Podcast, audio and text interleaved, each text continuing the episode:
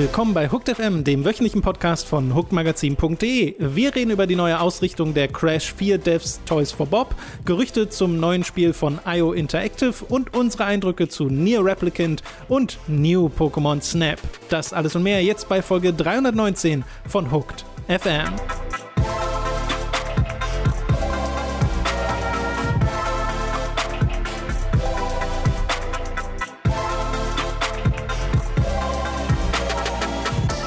Wir begrüßen euch bei einer weiteren Folge Hooked FM. Ich bin Tom, mir zugeschaltet ist der Robin. Hallo Robin. Hallo, guten Tag.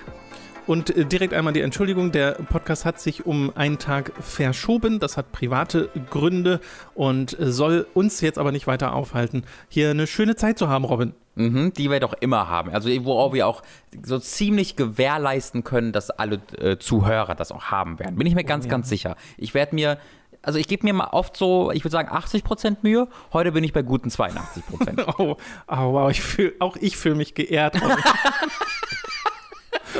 ja, zu Recht, zu Recht. Äh, bevor wir loslegen mit den News, ein paar kleinere Sachen vorneweg. Zum einen Returnal besprechen wir nächste Woche. Das haben wir beide mhm. angespielt, aber noch nicht so intensiv, dass wir da jetzt schon drüber reden wollen würden. Und wir haben noch andere Spiele, wie zum Beispiel Nier und Pokémon Snap, wo ich immer so ein bisschen in mich gehen muss und mir, mir ich muss realisieren, dass diese zwei Spiele so direkt hintereinander stattfanden. Ja. Äh, weil ich mich da sehr drüber freue. Mhm. Und ja, Returnal freuen wir uns auch gerade drüber, aber wie gesagt, da reden wir dann nächste Woche drüber. Genau. Und äh, Formel 1 ist auch erst nächste Woche, ne? Äh, Formel 1 war bereits diese Woche. Äh, das Rennen war aber äh, nicht besonders aufregend und spannend. Äh, es ist aber äh, diese Woche dann nochmal Formel 1. Es war nur jetzt eine Woche Abstand zwischen diesen beiden Rennen. Mhm. Ähm, deswegen würde ich es einfach zusammenpacken. Jawohl, genau. Also nächste Woche gibt es dann eine genau. Doppelausgabe Robins mhm. famoses mhm. Formel 1 Fest, so ein bisschen. Und äh, für die, die das hier auf YouTube gucken, ihr habt sicher schon gemerkt, der Podcast hat gerade ein Video. Ihr seht gerade tatsächlich Gameplay, Trailer, Footage oder was auch immer. Und das ist etwas, was wir einfach mal ausprobieren wollen für Hooked FM. Bisher haben wir uns da ein bisschen gegen gesträubt, aus verschiedenen Gründen, die auch immer noch bestehen, weil wir uns halt Sorgen machen, um zum einen äh, dass das irgendwie den Release des Podcasts verzögert, dass das zu viel Zeit von anderen Sachen wegnimmt und so. Aber äh, ich möchte mal probieren, das auf eine möglichst effektive Art zu machen, um auch mal so ein bisschen den Algorithmus anzupieksen auf YouTube, ob das was bringt. So mhm. Watchtime und der ganze Kram äh, spielt ja durchaus eine Rolle äh, bei so einem YouTube-Kanal. Äh, und zu schauen, äh, ob das vielleicht auch einigen von euch gefällt, weil immer mal wieder, selten, aber immer mal wieder kommt der Kommentar mit der Frage, warum es denn kein Video gibt beim Podcast. Und das können wir jetzt mal ausprobieren. Und wir wollen ganz spezifisch das wirklich nur mit Trailern und Gameplay ausprobieren, nicht mit Kamera-Footage, weil wir das selber nicht so spannend finden.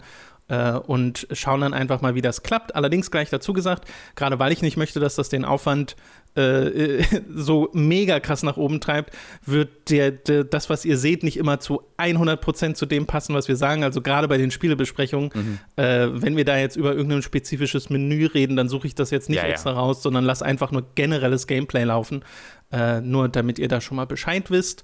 Aber äh, das, ja, das probieren wir mal aus. Ein bisschen wie früher beim Random Encounter oder auch früher bei Radio Giga, da war das ja ähnlich. Mhm. Äh, mal schauen, wie das Mal schauen, wie das läuft. Das ist sehr cool. Und eine letzte Sache, wenn ihr Feedback-Supporter seid, also 10 Euro oder mehr äh, supportet pro Monat, dann sollte hier nebenbei zum Podcast der neue Post live gegangen sein auf Patreon und auf Steady mit dem Aufruf zu Fragen. Die könnt ihr dort posten und werdet dann garantiert im nächsten Feedback-Podcast, der bald kommt, rangenommen. Alle anderen können allerdings auch ihre Fragen posten und zwar einfach unter dem letzten Feedback-Podcast. Da habt ihr dann zwar nicht die Garantie rangenommen äh, zu werden, aber ihr kommt mit auf die Liste der Fragen und ich habe ja auch noch Fragen übrig vom letzten Mal, die ich immer mit hinterher schiebe, äh, damit jetzt niemand verloren geht oder so. Und äh, ja, das nur als kleine Info vorneweg. Und jetzt können wir zu den News kommen, Robin. Angefangen mit einer ja, eher traurigen News. Es oh no. geht um den Spyro Reignited Trilogy und den Crash Bandicoot 4 Entwickler Toys for Bob, die in weiterer Vergangenheit auch sehr viel an Skylanders gearbeitet haben. Also die haben die Skylanders Spiele gemacht, die ja mal für Activision wirklich eine Goldgrube waren, bis sich irgendwann mal alle dachten, ach ja, reicht jetzt auch. alle gleichzeitig. Es gab dann irgendwann, ähm, wie viele? Drei oder vier dieser Dinger? Vier, wenn man mhm. Lego mitzählt. Bestimmt gab es eigentlich noch mehr. Und dann haben die genau, alle Disney, innerhalb von einem Lego, Monat gesagt, ja. oh, Bye. ja, kauft irgendwie doch nicht mehr, äh, doch niemand mehr, lassen wir mhm. mal sein. Und äh, jetzt ist rausgekommen, dass Toys for Bob an der dritten Season von Call of Duty Warzone arbeiten.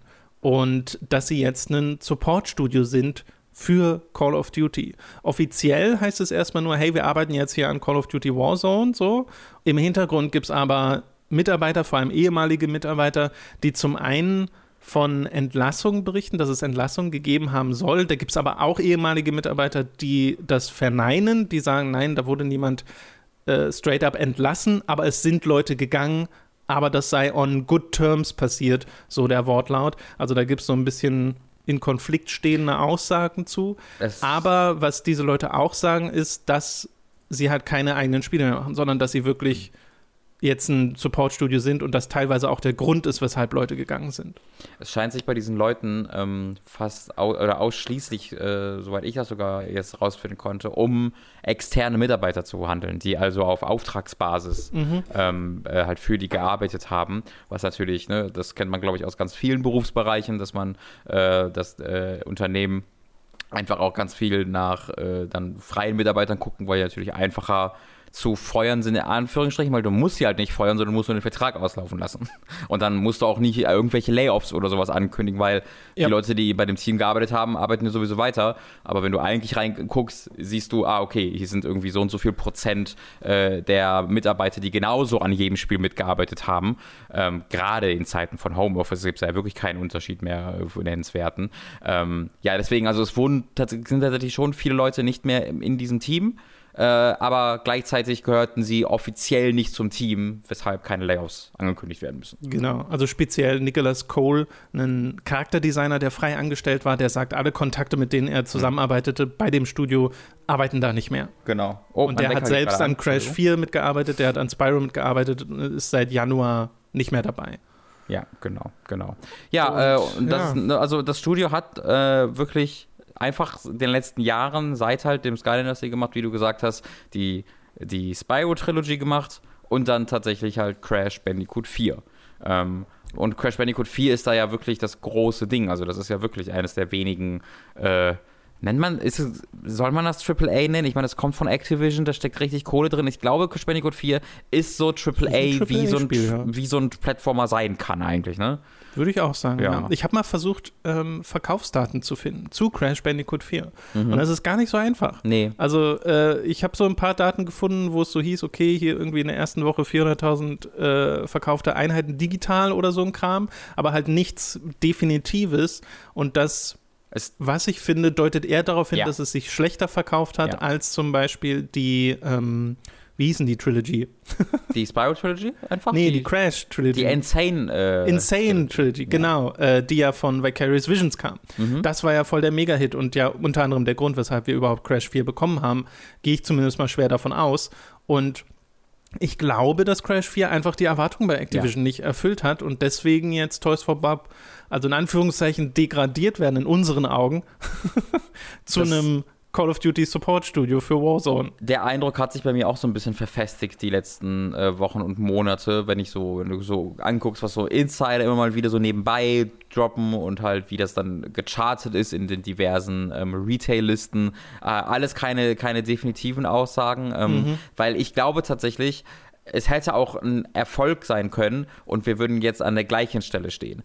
Ähm, guck dir an, was mit ja. Vicarious Visions war. Also, also äh, Tony Hawk Pro Skater schien bei allem, was ich mitbekommen habe, ja. ein ziemlicher Erfolg zu sein. Und die sind jetzt auch ein Call of Duty Support Studio. Ich glaube, bei Activision ist das auch gar nicht die Messlatte. Ich glaube, nee. bei Activision ist Erfolg du, ein Spiel kann erfolgreich sein, also im Sinne von deutlich mehr einspielen, als es gekostet hat. Mhm. Aber Activision ist ja mega Erfolge gewöhnt. Mhm. Und sie wollen die mega Erfolge haben. Sowas wie einen Call of Duty Warzone, Robin. Mhm. Weil Call of Duty Warzone hat einfach mal, seitdem es gelauncht ist, im März 2020 über 100 Millionen Spieler bekommen. Ja, ey, Warzone Und das ist dann halt, das ist dann halt nochmal deutlich mehr als so ein puny Crash Bandicoot 4 hier bekommen hat. Und deswegen sind jetzt äh, Toys for Bob ein Support-Studio, zumindest für diese dritte Season. Ich weiß nicht, ob das ewig so sein wird, aber es ist halt, also ich persönlich fand das sehr deprimierend, diesen Tweet zu sehen, wo Toys for Bob selbst ankündigen, hey, wir sind stolz hier bei Staffel 3 von mhm. Call of Duty Warzone mitzumachen und darunter ein Kommentar von dem Twitter-Account von Raven Software, hey, freut uns, dass ihr hier mit dabei seid. Mhm, mhm. und es wirkt alles so, als ob da wirklich jemand mit äh, Pistole hinten dran steht. Ja. Weil das ist so, also es ist sicherlich cool, so an einem der erfolgreichsten Spiele aller Zeiten mitzuarbeiten, an so einem großen Ding mitzumachen, wo so viele Leute dran teilnehmen und Spaß haben und das ja auch gut sein soll.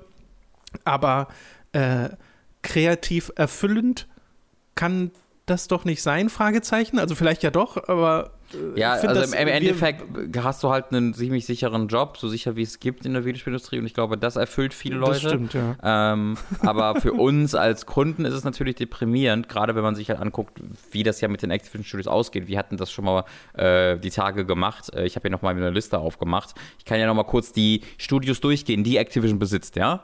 Äh, also wir haben halt oh. Toys for Bob, die sind jetzt für Warzone hauptverantwortlich. Ja, wir haben mhm. Raven, äh, die, deren letztes, glaube ich, eigenes Spiel Singularity war, wenn ich mich richtig erinnere. Ist das so? Ich glaube schon.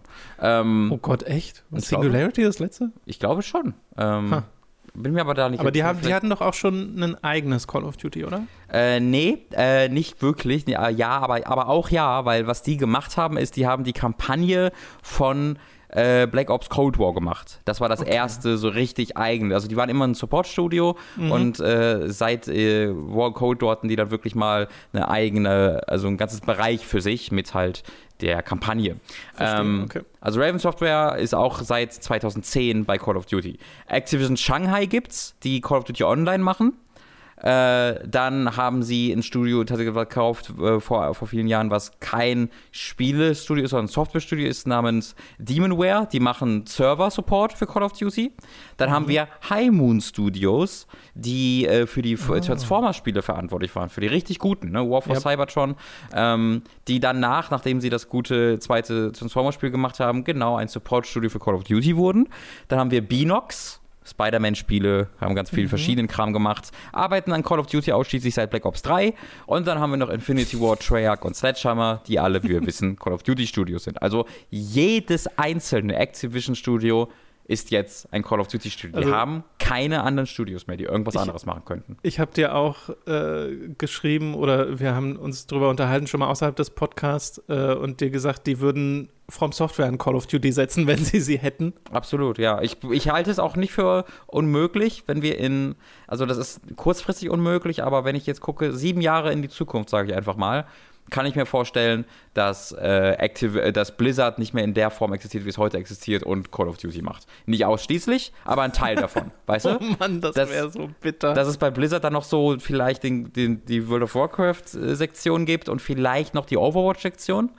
Äh, und ansonsten ist Blizzard Call of Duty Studio. Ich könnte es mir also, voll vorstellen mittlerweile. Also das Ding ist, ich habe ja so ein bisschen die Perspektive, dass ich glaube, dass das irgendwie kurzsichtig erscheint, die alle an diese eine Marke zu setzen. Hm. Aber dann denke ich mir auch so, Call of Duty ist schon so alt und immer noch so erfolgreich. Ich glaube, der Punkt ja. wird einfach nie kommen, wo dieses dieser Turm mal kippt, weißt du? Äh, Call of Duty ist die ganze Zeit erfolgreich, kriegt die ganze Zeit neue Rekorde, hat jetzt mit Warzone nochmal so ein riesen Ding gelandet. Mhm. Äh, ich glaube, das hört einfach nie auf. Deswegen ist es aus Business-Sicht, glaube ich, auch einfach smart, diese ganzen Studios daran zu setzen und zu sagen, jo, wir machen jetzt hier halt Call of Duty.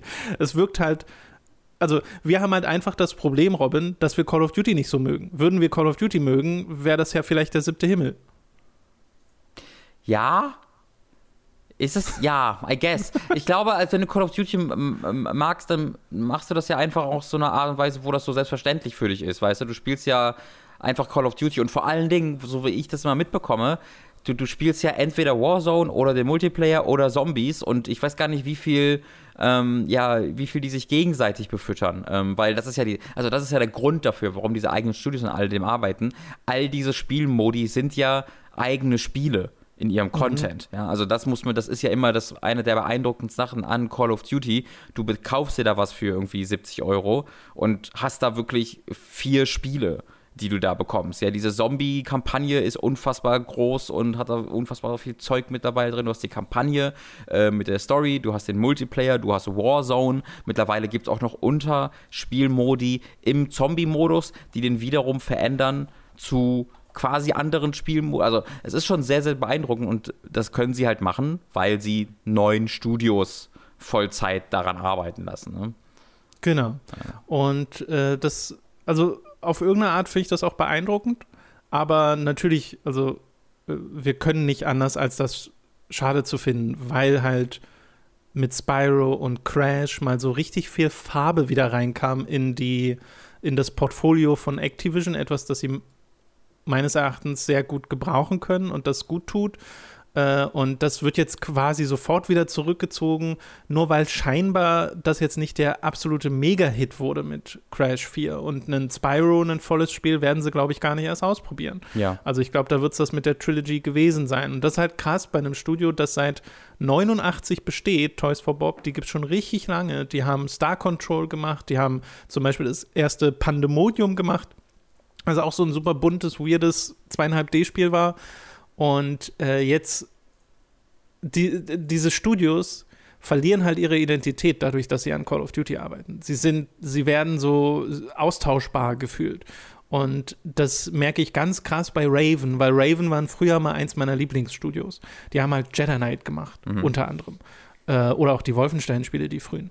Und dass die jetzt halt an Call of Duty arbeiten, die, die finden quasi in meinem Kosmos gar nicht mehr statt, weil wenn ich Call of nee, Duty ja. halt damit nichts anfangen kann, dann können die genauso gut nicht existieren. Und genau das habe ich jetzt bei Toys for Bob auch so, diese Befürchtung, dass dieser Name jetzt nicht mehr stattfinden wird in, meinem, in meiner Wahrnehmung. Ja, natürlich. Also ich, ich habe halt, und ich habe ja äh, Call of Duty Black Ops Cold War auch gespielt in der Kampagne und da merkst du natürlich nichts von, was für ein Entwickler dahinter ist. Also du, ja. äh, da ist keine DNA jetzt von Raven drin oder sowas. Ähm, kann, ist natürlich auch schwierig möglich, wenn man überlegt, dass halt äh, elf oder zum Zeitpunkt des Releases zehn Jahre vergangen sind, seit dieses Studio ihr letztes eigenes großes Spiel gemacht haben mit Singularity. Äh, deswegen mhm. werden da nicht mehr so viele Leute arbeiten, wahrscheinlich auch. Ähm, zumindest, wenn man sich die Videospielindustrie generell anguckt, ist das meistens so. Ich habe jetzt keine genaueren Infos. Ja, es ist irgendwie traurig, es ist weird, dass wir so vor einem Jahr diese plötzlichen Hoffnungsschimmer für Activision bekommen haben, diese ganzen Ankündigungen, dachten, oh krass, das macht ein Activision, jetzt ist ja super cool. Und dass das dann diese Hoffnung irgendwie nur geweckt wurde, um sie dann so zu zerstören, das ist äh, sehr schade. Ja, ich frage mich, was, also was wäre das Szenario, das das ändert? Das wäre ja, dass Call, Call of Duty nicht mehr so erfolgreich ganz ist. Ganz genau, ganz genau. Die Frage, die ich mir stelle, ist, würden Sie dann diese Studios, die Sie haben, wieder an andere Projekte setzen oder entlassen? äh, entlassen, entlassen, klar. Ja, also da habe ich wenig, da habe ich gar keine. Also äh, Activision sagt ja nicht, ah, wir können jetzt kein Warzone mehr machen, dann macht jetzt mal doch Crash Bandicoot 5. Also, Aber ich finde halt auch so weird, dass sie zwischendrin sowas machen wie Sekiro und sagen, ja, jetzt finanzieren wir hier mal das nächste Spiel von From Software, was ja auch erfolgreich war. Ja, aber das, das ich weiß nicht, ob da das nochmal eine Folge haben wird, weißt du? Also kriegen wir ja. nochmal einen Sekiro 2. Ich frage mich, ob da irgendjemand gearbeitet hat für ein Jahr, der dann vorher und jetzt auch wieder nicht mehr arbeitet der für diese. ein riesiger From Software-Fan. Ich verwirre, also auch, auch, auch mit dem ganzen Remastern und Call of Duty äh, und, äh, und Crash Bandicoot 4 und so. Ich frage mich, ob da irgendeiner das gemacht hat und Bobby Kotick war so auf seiner Yacht äh, und äh, hat, hat dann nach einem Jahr davon gehört. Äh, und Bobby ist dann Kotick halt, wohnt auf einer Totenkopfinsel, Robin. Entschuldigung, Bitte. ja, sein, er hat auch eine Totenkopfjacht, habe ich mir sagen lassen. Äh, mhm. was so Piratenschiff ähnlich ist, aber viel deprimierender. Ähm, und äh, das hat er dann nach einem Jahr irgendwie gemerkt. Das, was ist denn dieser, was ist denn dieses rote Wolfswesen, wo mein Name draufsteht? Crash Bandicoot? Nein. So stelle ich mir das vor. Wolfswesen Hey, aber er hat seinen Lohn gekürzt um die Hälfte und ich habe gehört, dass er dabei Ach. laut gelacht hat. Ja, ja, es ist wirklich so. oh Gott, David. Wir machen weiter mit äh, Sony und mit dem Thema Cross-Platform Play. Das ist nämlich bei Sony ja oft so ein bisschen ein Problem gewesen. Ne? Es gab äh, Spiele wie Rocket League, wie Minecraft und vor allem natürlich Fortnite, wo sich Sony sehr gesträubt haben zu sagen, wir erlauben hier Cross-Platform-Play und alle anderen haben sich so am Kopf gekratzt und Epic hat auch sehr äh, stunk gemacht, auch auf Social Media die Leute angeheizt, äh, generell bei allem, wo sie dagegen sind, äh, da mitzuhetzen, so ein bisschen. Mhm. War ja auch bei Apple so. Und im Zuge dieser ganzen Apple-Sache äh, mit der in ihren Augen unfairen Umsatzbeteiligung, mit der vielen Kontrolle, die Apple auf den äh, Markt ausübt, äh, läuft ja auch eine Klage von Epic gegen Apple. Und im Zuge dieser Klage wurden Dokumente veröffentlicht über andere Business-Beziehungen, die Epic pflegt, unter anderem auch zu Sony. Mhm. Und da erfahren wir mal so ein bisschen interne Kommunikation, wie das läuft, wenn so, so, ein, so eine Firma wie Epic möchte, dass Sony Cross-Platform-Play bei Fortnite anbietet. Und das ist faszinierend. Ja, oha, wirklich. Das äh, sind so Details, die man niemals bekommt, normalerweise. Und das sind auch Sachen, die ein bisschen ja, rekontextualisieren, was wir in den äh, letzten Monaten oder im letzten Jahr so ein bisschen mitbekommen haben. Also wo man sich auch vielleicht ein bisschen gefragt hat, so warum ist denn das jetzt, warum wird das so präsentiert? Das verwirrt mich. Äh, und das wird hier ein bisschen erklärt und das finde ich immer sehr, sehr spannend. Äh, den Kontext hast du ja jetzt ja bereits gegeben. Ich würde mich dann mhm. mal direkt auf die Mails da fokussieren, äh, yes. von denen wir wissen. Und zwar äh, steht da, ähm, also mittlerweile ist auch der komplette Vertrag zwischen Sony und ähm, Epic da raus gekommen. Also da, da alle Details gibt es da, da drin. Den habe ich mir jetzt aber noch nicht näher angeguckt. Das ist, glaube ich, wirklich heute passiert oder vor ein paar Stunden. Ähm, das heißt, das wird noch ein bisschen dauern, bis da Leute, die sich auch besser äh, mit der Legal Speak auskennen als ich, mhm. das so ein bisschen durchgegangen sind. Deswegen konzentrieren wir uns jetzt erstmal auf diese Mail, die wir haben, ähm, wo halt Epic sehr aktiv und aggressiv versucht, äh, Sony ähm, davon zu überzeugen. Ähm, wo äh, Sony in Form von, ich äh, glaube, er wird Gio Corsi ausgesprochen. Äh, das ist eine der eine, eine Führungsperson äh, gewesen von Sony, der arbeitet allerdings auch seit 2019 nicht mehr dort. Ähm, der halt äh, straight up in seiner äh, Mail sagt, es, also im Bezug auf die Crossplay-Sache, as you know, many companies are exploring this idea and not a single one can explain explain how cross-console play improves the PlayStation business. Also er sagt, da ihm halt äh, ja, viele Leute wollen von uns, dass wir Crossplay ermöglichen mit, der, mit anderen Konsolen, äh, aber keine einzige Firma konnte uns erklären, wie uns das Geld bringt. Im Grunde, hat er gesagt. Also wie das das Geschäft von PlayStation verbessert. Ja, ja, ähm, ja. Was halt, also es ist halt schön, das einfach mal direkt zu, so zu lesen. Ja, dass wir nicht irgendwie lesen müssen, ja, wir müssen darauf achten, dass die Kinder geschützt werden. Das können wir nur auf unserem Netzwerk oder sonst in irgendeinem so Schwachsinn, sondern hier, so haben wir es mal. Ähm, ich ja. muss aber sagen, wenn ich so eine Mail wie die von Epic bekommen hätte, würde ich, glaube ich, aus Trotz schon allein Nein sagen. ja, ja, die Weil, wissen, holy shit. Die wissen aber halt genau, was für eine Position sie sind, weil sie haben ja. das erfolgreichste Spiel auf PlayStation, äh, sie haben die Unreal Engine, sie wissen, dass sie der biggest Motherfucker sind in diesem Business gerade. Und die lassen so raushängen. Und die lassen das auch raushängen. Ähm, ich kann, ich, ich kann ja mal ein paar, also ich, bevor ich jetzt zu den Sachen geht, worum es in der Sache geht, würde ich einfach ein paar der Formulierungen zitieren ja, aus dieser Mail von Epic. Ähm, the longer this drags out, it, also genau, ich fange mal von Anfang an. We, will, we love working with PlayStation and we want this to be a win-win. The longer this drags out, it will be less so. I can't think of a scenario where Epic doesn't get what we want. That possibility went out the door when Fortnite became the biggest game on PlayStation. Oh, holy shit. Und dann der letzte Satz ist, Epic is not changing its mind on this issue, so let's just agree on it now. es ist halt wirklich... Also ich glaube, Mobster reden nicht anders miteinander. Kannst Abs mir noch nicht erzählen. Absolut. Also Tim Sweeney kommt wirklich dahin, kackt dem äh, Sony-Chef auf den Schreibtisch und sagt ihm so, jetzt riecht er dran, dann ist, haben wir das erledigt, du machst das und dann gehe ich aus dem Büro raus. Ähm, also es ist schon sehr, sehr krass. Man muss aber sagen, ah, unabhängig von dieser Formulierung ist es, finde ich auch, also war ich beeindruckt davon, wie viel Fortnite hier Sony anbietet ähm, was sie alles sagen. Ja. Damit wir das machen, können wir alles das machen. Äh, sie äh, geht natürlich um ganz viel Data, ne? also hier alles, was wir an äh, Daten speichern, irgendwie an für Marketing und so, kriegt da alles. Hier geht es um Unreal Engine Kram, muss man jetzt nicht alles genau durchgehen. Also ich finde so Sachen interessant wie äh, We announce Crossplay in conjunction with Sony. Epic goes out of its way to make Sony look like heroes. You get to pick when, where and how. Ähm, also, dass quasi sie sagen, wir kündigen das halt mit euch zusammen an auf irgendeiner mhm. Bühne. Wir können euch als, wir werden als euch Sony als Helden darstellen. Sie äh, sagen hier, dass sie bereit wären, vielleicht einen ähm, Launch-Titel der nächsten VR-Plattform zu entwickeln für sie äh, und zu präsentieren, äh, ein Exklusivspiel. Sie sagen, dass halt Fortnite äh, gebrandet werden kann mit PlayStation-Sachen auf der E3, dass äh, PlayStation-Charaktere PS Plus exklusiv angeboten werden können äh, in Fortnite. Ähm, und äh, das finde ich halt sehr, sehr interessant. Denn vielleicht erinnerst du dich noch, Tom, als die PlayStation 5 angekündigt wurde, wurde das unter anderem mit dieser Unreal Engine 5 Demo ja gemacht.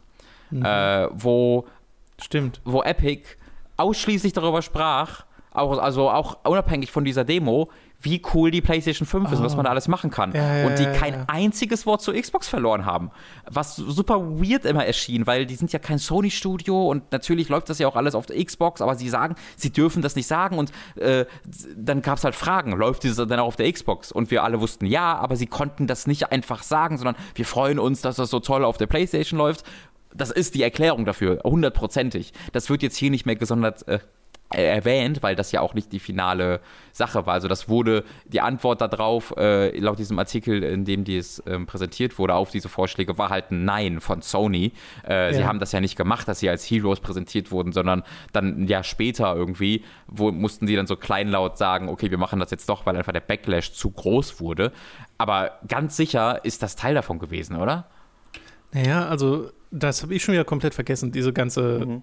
Unreal Engine Präsentation. Aber ja, das wirkt jetzt im Nachhinein sehr wie ein Anbiedern von Epic an Sony, so nach dem Motto, entweder da ist schon irgendwie ein Handschlag passiert im Hintergrund mhm. oder es war wirklich dieses, so könnte es aussehen. So, hier ja. ist nochmal ein Beispiel dafür, was wir für euch tun können.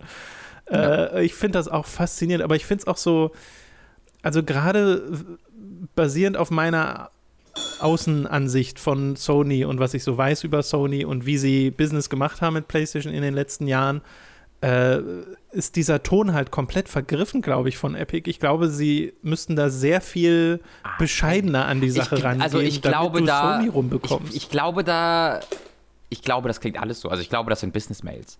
Ich glaube, wenn wir gucken mal Meinst wirklich, du? wie die Business-Mails klingen, auch wenn irgendwie ähm, ausklabüsert wird, welches Spiel jetzt wo zeitlich exklusiv ist und wie viel Geld dafür bezahlt wird und so. Ähm, also wenn wir uns angucken, wie irgendwie damals, war das Square oder Warner? äh, wegen Tomb Raider. Ich muss es Square ja gewesen sein, ne? Ja, Square Tomb Raider. Wie damals irgendwie Square mit Microsoft verhandelt hat, irgendwie für die Tomb, Rise of Tomb Raider Exklusivität oder wenn wir jetzt sehen würden, wie die Verhandlungen aussahen für Final Fantasy 16 und so, ob jetzt, wie, wie viele Millionen Dollar jetzt dafür bezahlt werden. Also ich bin mir, ich kann mir sehr, sehr, sehr, sehr, sehr, sehr gut vorstellen, dass wenn wir mal wirklich diese ganzen Business-Mails sehen würden, ähm, die vielleicht nicht ganz so, ganz so krass klingen, aber ich glaube nicht, dass das jetzt ähm, überraschend war für irgendjemand. Ja, also ich glaube auch nicht. Ich glaube, so jeder weiß genau, warum. Genau.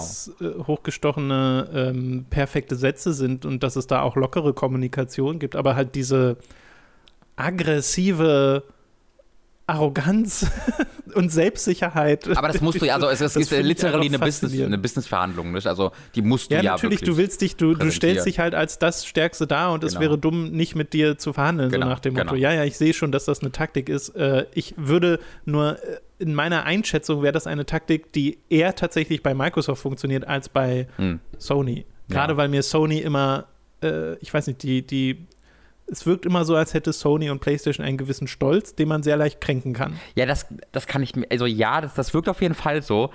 Aber ich kann mir halt nicht vorstellen, also das könnte ich, ich kann mir halt nicht vorstellen, dass irgendeine Firma bei sowas sagen würde, dann, das klingt, das ist alles richtig und fuck, die sind in einer guten Position, aber Nee, das, das, so wie die die Mails geschrieben haben, also ich glaube, da machen wir das ich doch glaube, nicht. aber sowas passiert auch ganz oft, ohne dass wir es wissen, wo einfach Leute persönliche ja. Missgunst haben gegen irgendwas und es würde eigentlich ja, voll Sinn machen, sein. da eine, eine, Partnerschaft zu machen. Aber also aber woran nee. ich da, woran ich da denke, ist ja, wenn, wenn man mal irgendwo in irgendeinem ähm, Flohmarkt war oder so, wo man auch äh, so ein bisschen äh, fuck, wie nennt man das nochmal, das Was Wort? Verhandelt, genau. Wenn man verhandelt, ja. Also, genau, man, das ist ja im kleinen Rahmen das Gleiche. Du stellst dich hin und sagst, das, der Scheiß ist ja, also, das ist ja wirklich 20 Euro wert und in, im Kopf hast du schon 100 Euro dafür eingeplant.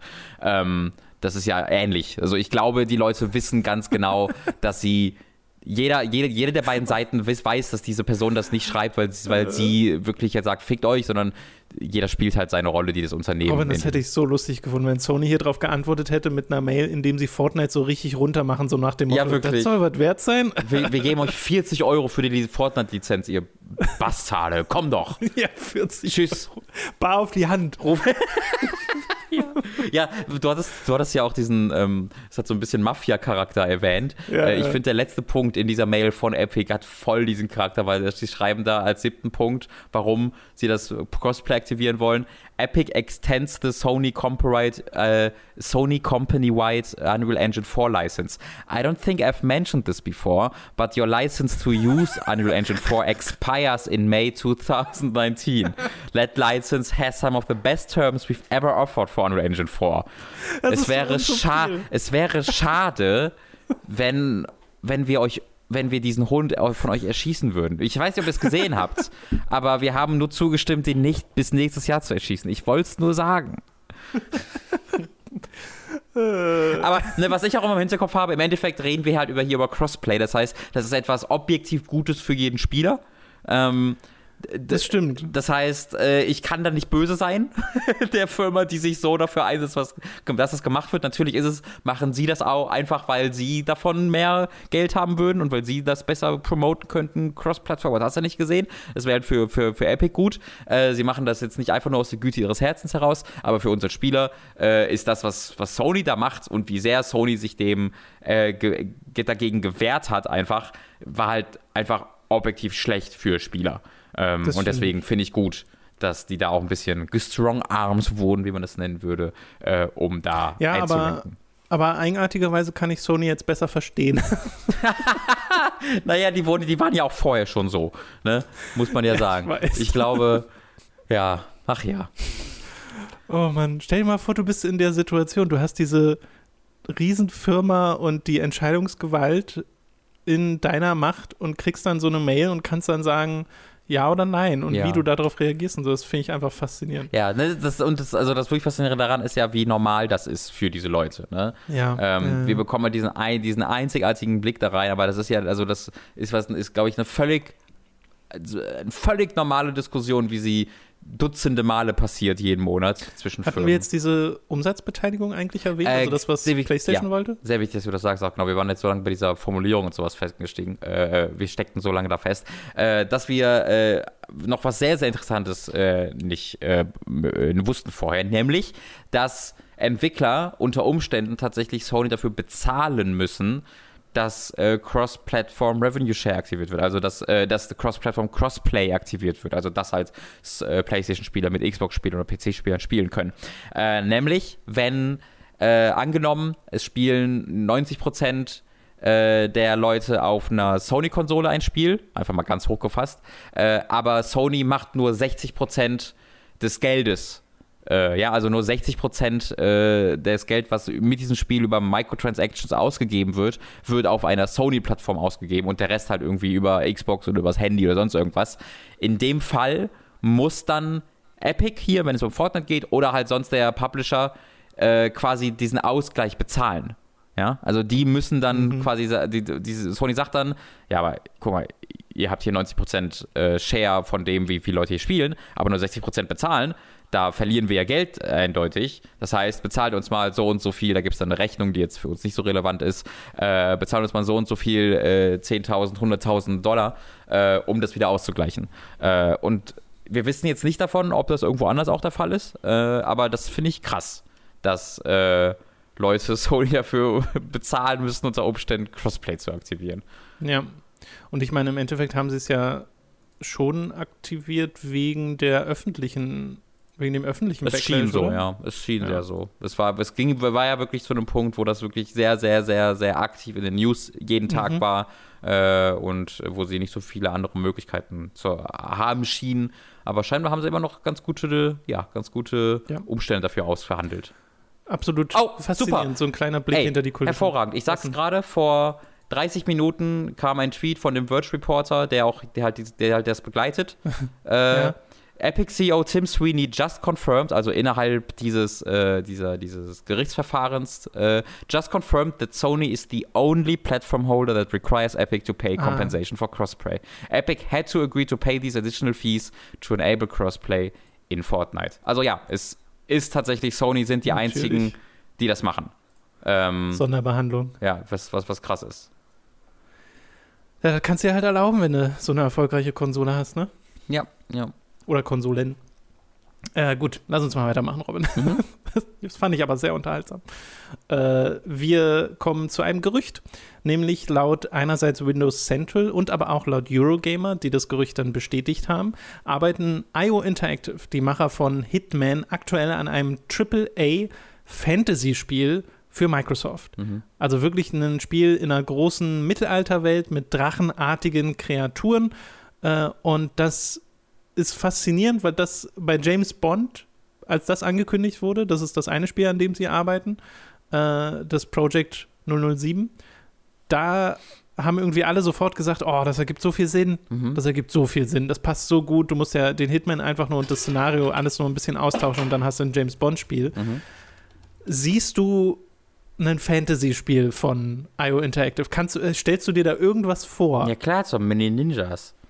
Ich bin da sofort dabei. Min Big Ninjas sind wir jetzt. Ja, Mini Ninjas war so bunt und so, da habe ich direkt das so ein bisschen. Das stimmt, äh, Mini Ninjas gab es ja. Genau, Mini Ninjas von, von IO Interactive 2009. Thomas, hast du Mini Ninjas vergessen? Das, ich habe es tatsächlich gerade vergessen, ja, es tut mir leid. Was ist los mit dir? Ähm, ja, also das finde ich äh, sehr, sehr, sehr, sehr cool, ehrlich gesagt. Dieses zu sehen, wie gerade IO Interactive explodiert ähm, ja, auf, ne? auf, auf, unterschiedlichen Ebenen. Also wenn es nur eine dieser Sachen wäre, mit James Bond oder plötzlich ein, ein, ein, ein RPG für Xbox, wo ich mir ein bisschen denke, noch ein Rollenspiel, Xbox? Braucht ihr noch ein Rollenspiel? Wir wissen, glaube ich, nicht, ob es ein Rollenspiel ist. Ich glaube, es heißt nur Fantasy-Spiel. Also nee, also die Überschrift von Windows Central, die das äh, die das benannt hat. Was RPG? Ist äh, genau äh, ein Exclusive Fantasy RPG. Ich gucke mal gerade auf okay, das Dokument, okay, okay. was sie hier, nicht, damit ich nicht äh, die Drittquelle mir angucke.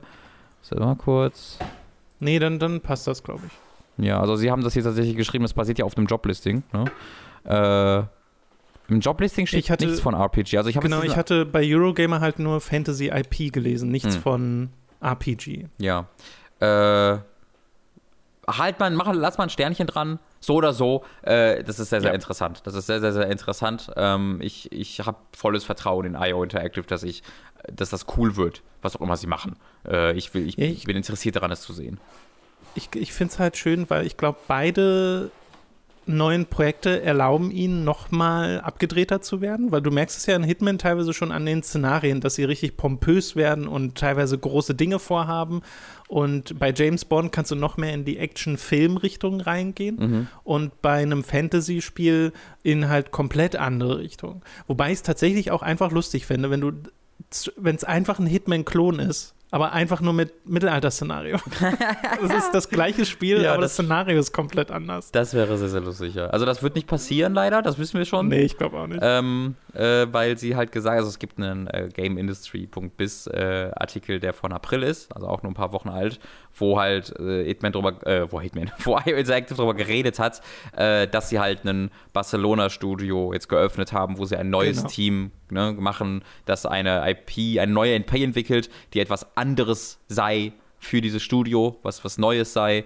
Ähm, und äh, da bin ich äh, sehr, sehr interessiert einfach zu sehen, was sie, was sie halt noch so drauf haben, was sie noch so machen können, weil sie haben es ja wirklich sehr, sehr, sehr lange Zeit äh, nur Hitman gemacht, was natürlich auch gut ist, weil es sehr, sehr tolle Spiele waren. Aber ja, ich bin, bin interessiert. Genau. Das erste neue also Sache, die erste neue Sache, die sie wirklich machen, seit Mini Ninjas.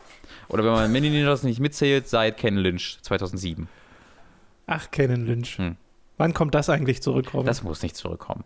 Ken Lynch ja, 1 war ein cooles Spiel, bin ich immer noch so äh, überzeugt nee. von. Ich mochte das, ich mochte das. Ich habe das damals auf PC durchgespielt äh. und ich mochte das. Obwohl, also die Präsentation war cool, aber ich habe hab das auch durchgespielt und ich mochte es nicht. Und ich habe Ken Lynch 2 durchgespielt und das mochte ich Das habe ich auch durchgespielt. Ich kann ja, ich glaube, ich bin mir relativ sicher, dass ich mir Ken Lynch 2 illegal runtergeladen habe und dafür 800 Euro bezahlen musste. Ich glaube, das war das. What? Ja, ich, da habe oh. ich, ne, hab ich einen Brief bekommen vom Anwalt. Ich glaube, Ach, das stimmt, war das. das war ja Ken Lynch. Das war Uwe Boll und Ken Lynch. Also als das Jugendlicher war ich da aktiv, gebe ich gerne zu. Es war. Robin, Robin, ja, es tut mir leid, es war hat dumm. Sich ja so nicht gelohnt. Ich entschuldige mich. Und genau, ich, hab, ich wurde mal für einen Uwe Boll-Film abgemahnt, was ich aber auch erzählt hatte vor meinem Interview mit ihm, was lustig war. Ähm, äh, weil Uwe, Uwe Boll hat das ja einfach als, äh, als äh, zusätzliche Einnahmequelle gemacht. Er hat sich ja gefreut über jeden, der runtergeladen hat, weil er jeden abgemahnt hat. Ähm, und Lynch 2 hatte ich, glaube ich, auch eine, einen Brief bekommen und musste dann ein paar hundert Euro, 800 war es nicht, aber ein paar hundert Euro bezahlen. Ja, ja, Jugendsünden, Tom, Jugendsünden. Wirklich. So, wir kommen nur ganz kurz tatsächlich zur State of Play. Wir waren ja gerade schon mal bei Sony. Äh, hier wollen wir aber gar nicht lange bleiben, weil den Ratchet Clank äh, Gameplay Blowout, den es da gab, den haben wir uns beide nicht angeguckt, weil halt das Spiel demnächst rauskommt und ich glaube, wir beide müssen nicht noch mehr davon sehen und lassen das gerne auf genau. uns zukommen. Deswegen reden wir da jetzt nicht ausführlich drüber. Ich möchte aber gerne erwähnen, dass zum einen Among Us angekündigt wurde für PlayStation 4 und PlayStation 5, dass das 2021 kommen soll, sogar mit so kleinen Lombax äh, also diesen Ratchet Clank Charakter äh, Skins und Subnautica Below Zero äh, wurde nochmal gezeigt mit einem Release-Termin im Festen, dieses Sequel, das für PlayStation 4 und PlayStation 5 am 14. Mai erscheinen soll. Subnautica ist ja sehr beliebt. Äh, ich habe jetzt mich mit Below Zero tatsächlich kaum beschäftigt, deswegen weiß ich gar nicht, ob das was Großes ist, was Spannendes für die Subnautica-Fans. Aber mir war Subnautica immer sehr sympathisch. Mhm. So. Ja. Das wollte ich nur erwähnen an mhm. dieser Stelle. Ist das bei beiden ist, bist du ja, glaube ich, auch so ein bisschen raus. So ne? ein bisschen, ja, muss ich sagen. Ja. Wir haben in der Woche noch einen Gameplay-Trailer bekommen zu Lost Soul Aside. Hast du da mal ein bisschen reingeguckt, Robin? Gar nicht. Ist es nicht dieses Spiel, was von einem, gemacht, einem Entwickler gemacht wird? Genau, ursprünglich von einem Entwickler, wurde auch schon 2016 zum ersten Mal gezeigt. Ich schaue es mir mal äh, Sony an, während du ein bisschen erklärst. Genau, Sony war dann sehr beeindruckt davon und inzwischen ist das ein kleines Team namens Ultai Zero Games, äh, ein chinesisches Team, und dieses Spiel soll halt für PC erscheinen, aber konsolenexklusiv für PlayStation 4 und PlayStation 5 eben auch. Du spielst dann einen Helden, der mit so einem Drachen unterwegs ist, der sich in verschiedene Dinge verwandeln kann.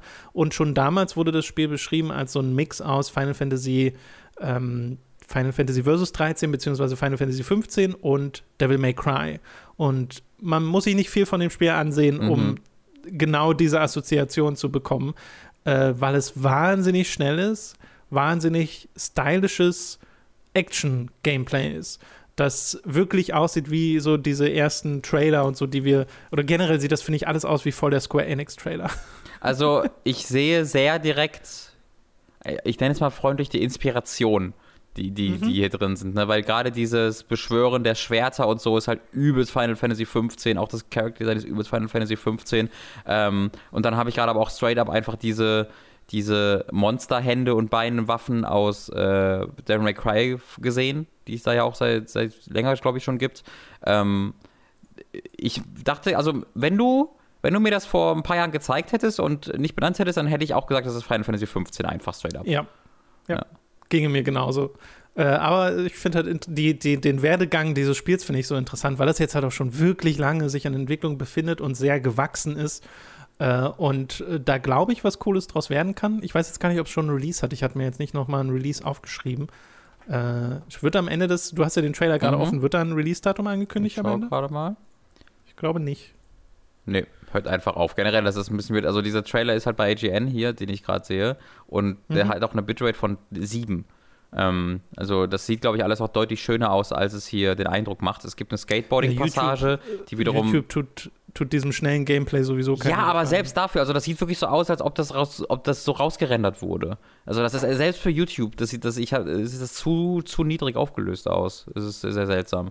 Äh, nicht aufgelöst, aber die Bitrate halt. Diese Skateboard Sektion sieht janky as fuck aus, ähm, die es hier gibt. Äh, ich bin da also ich ich mache ich habe da keine besonders große Hoffnung, dass das ein gutes Spiel wird, ehrlich gesagt. Ähm, dafür äh, schreit hier zu viel nach, äh, wir haben uns aus so vielen Ecken Inspiration und es sieht super geil aus, was es auf jeden Fall tut.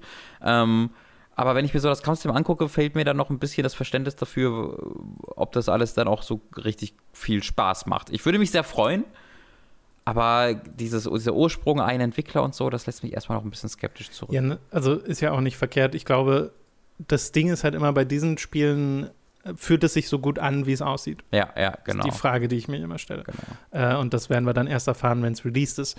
Äh, wir machen weiter mit äh, Yoshinori Ono, wo ich einmal zumindest updaten wollte, wo der inzwischen ist. Das ist ja lange Zeit der Produzent gewesen der Street Fighter-Reihe bei Capcom. Mhm. Äh, der da ja tatsächlich raus ist und er fängt jetzt an als COO bei Delightworks.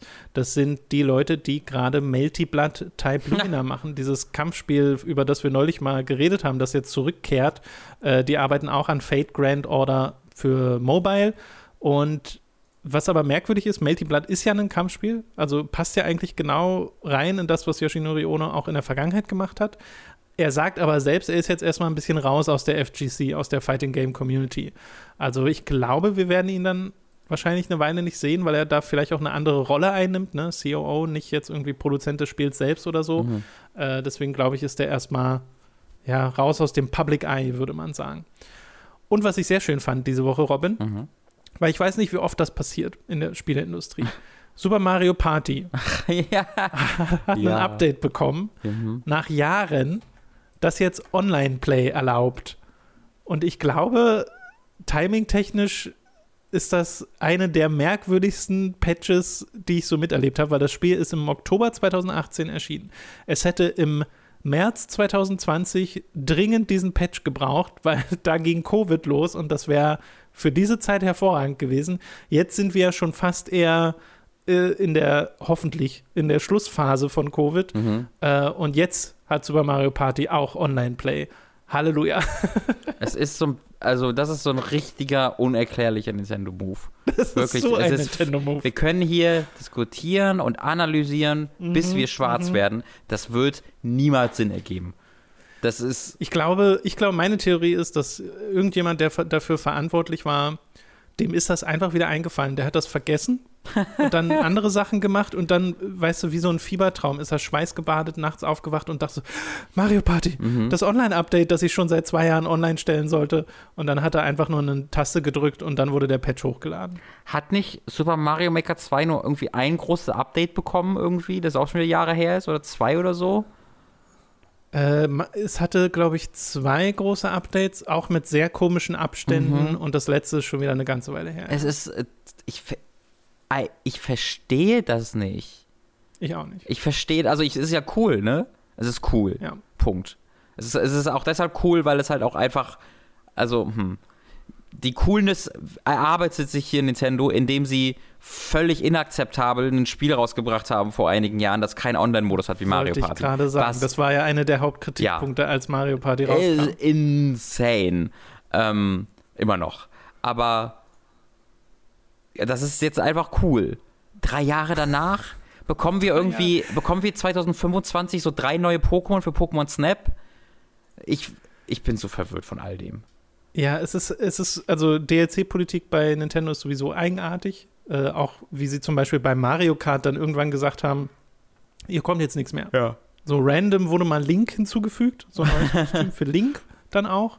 Äh, und dann kam einfach ewig nichts. Mhm.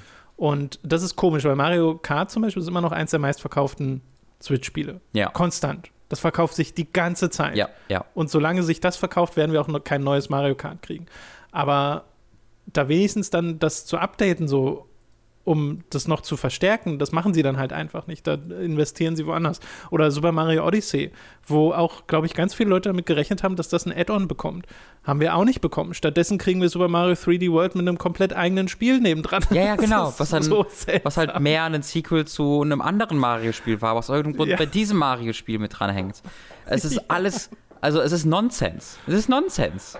Ich verstehe. Das ist faszinierend. Ja. Ich hoffe, Sie hören damit niemals auf und ich hoffe, Sie hören so früh wie möglich damit auf. also schöner hätte ich es nicht sagen können. äh, Guilty Gear Strive wird eine nächste Open Beta bekommen, nämlich vom 13. bis zum 16. Mai. Da wird man dann auch neue Charaktere spielen können für PS4 und PS5.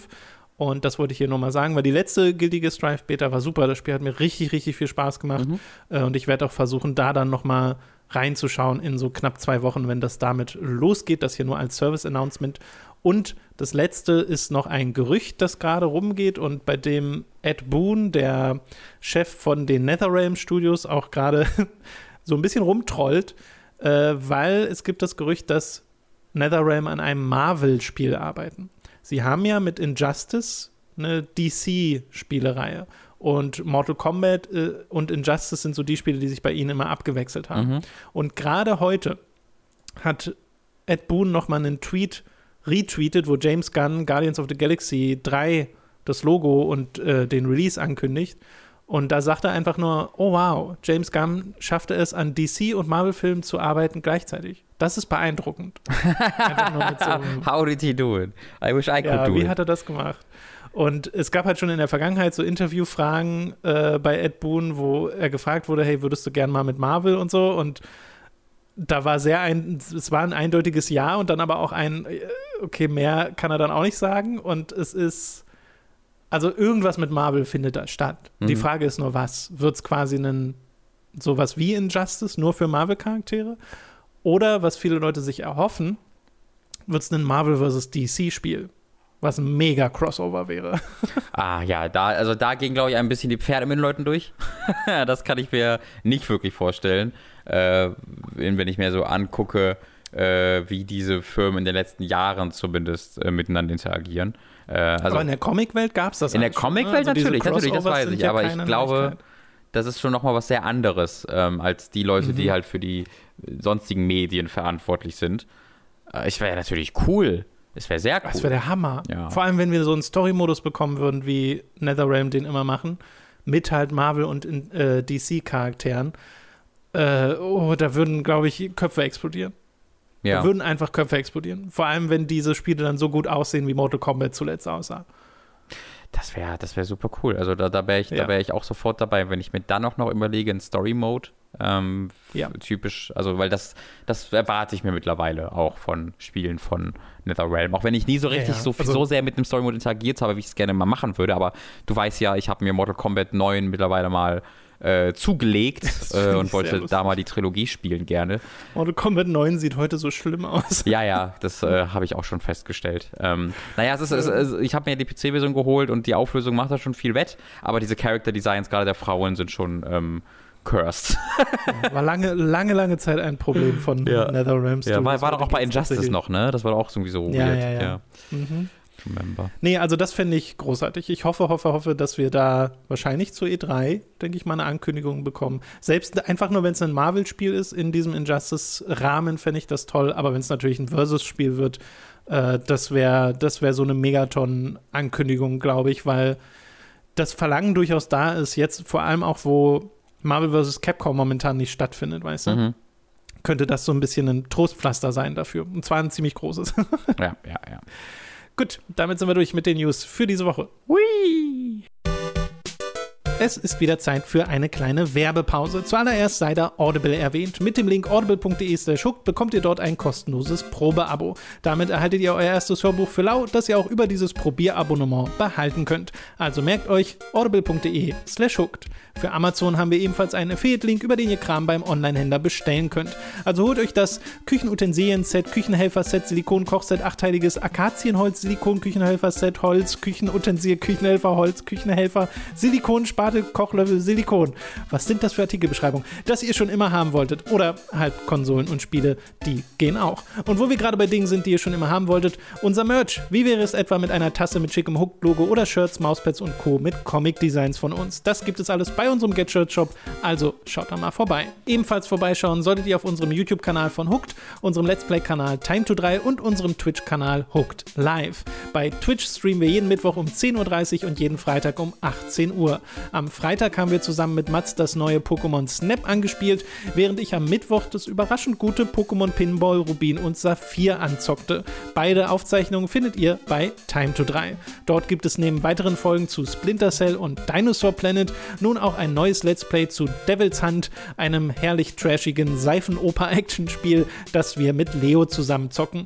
Exklusiv für Supporter erschien außerdem eine neue Folge Hooked on Topic, in der Robin und ich über enttäuschende Sequels quatschen, von Lords of Shadow 2 bis hin zu Star Fox Zero. All das wird erst durch eure Unterstützung auf patreon.com und steady.de möglich. Wir freuen uns auf euren Support. Alle relevanten Links findet ihr in der Beschreibung. Das war's mit der Werbung.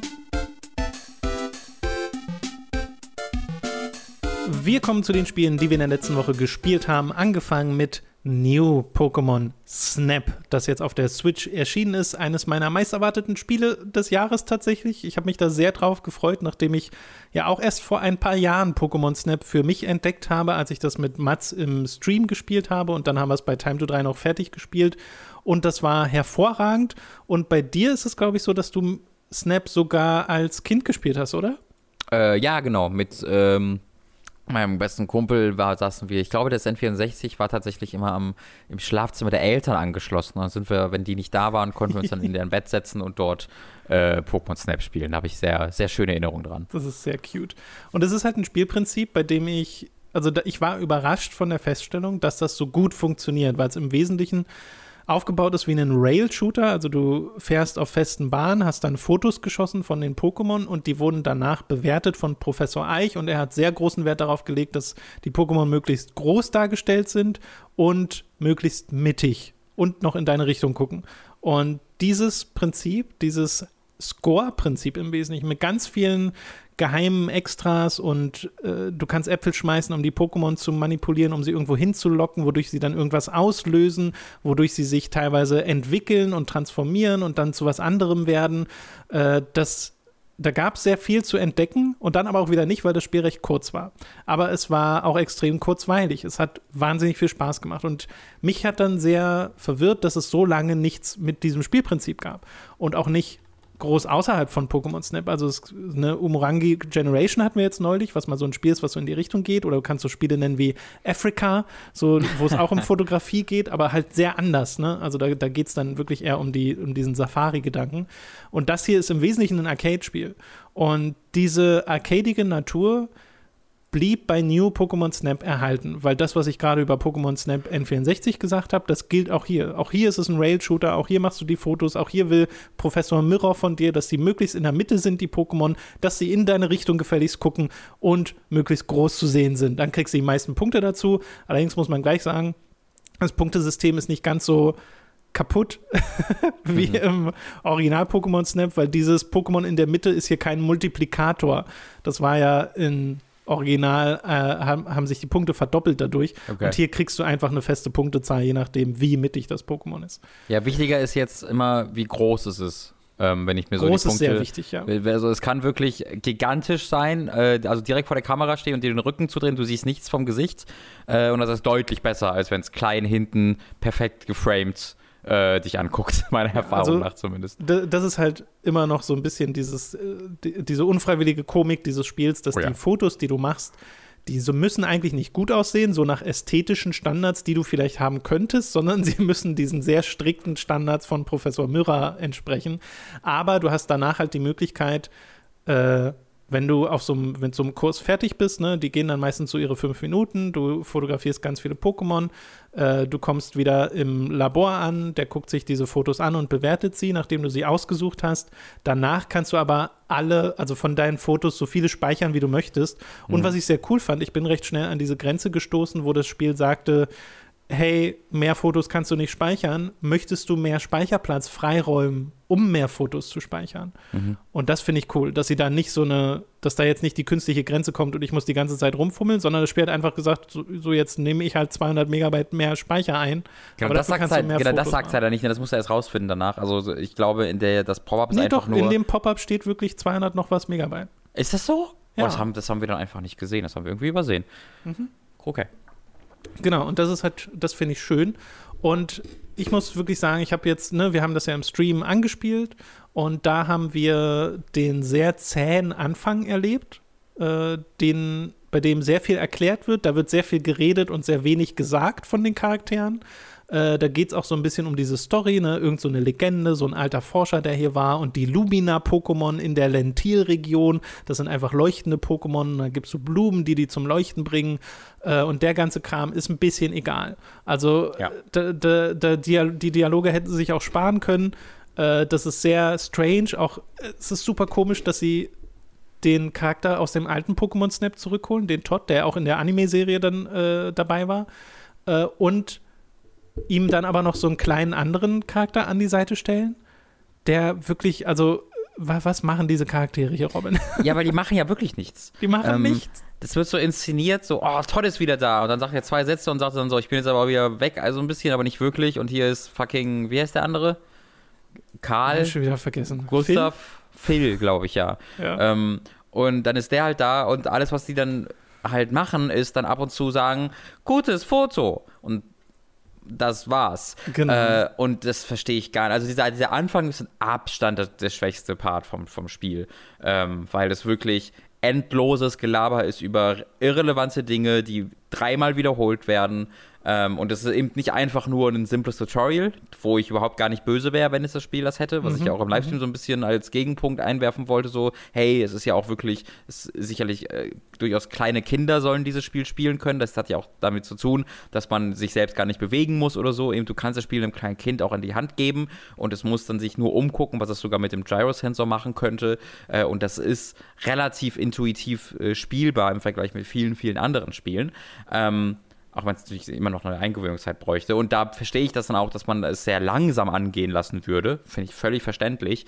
Äh, aber dass halt dann im Kontrast dazu diese Geschichte, die aber gleichzeitig keine wirkliche Geschichte ist, sondern einfach nur Andeutungen, die aber dann so ja, viel ja. Zeit einnehmen und so viel Gelaber einnehmen, das ist sehr unverständlich. Und das macht es halt nur am Anfang. Also danach kommen ja. zwar noch so kleine Updates, wo die dir mal sagen, oh, jetzt haben wir hier was Neues entdeckt und dann ist das quasi der Rahmen, der erzählerische Rahmen dafür, dass eine neue Insel freigeschaltet wird oder eine neue Strecke. Und dann, dann rückt es sehr in den Hintergrund und dann hat es mich auch nicht mehr gestört. Das ist wirklich nur der Anfang, der so zäh ist. Und da kommt dann noch dazu, dass man so ein bisschen fummeln muss, bis man mal die richtige Steuerung hat, weil am Anfang ist die Sensitivität, äh, Sensibilität der Kamera sehr niedrig eingestellt und das macht deutlich, mir persönlich macht es deutlich mehr Spaß mit höherer Sensibilität, wo ich die Kamera sehr viel schneller bewegen kann.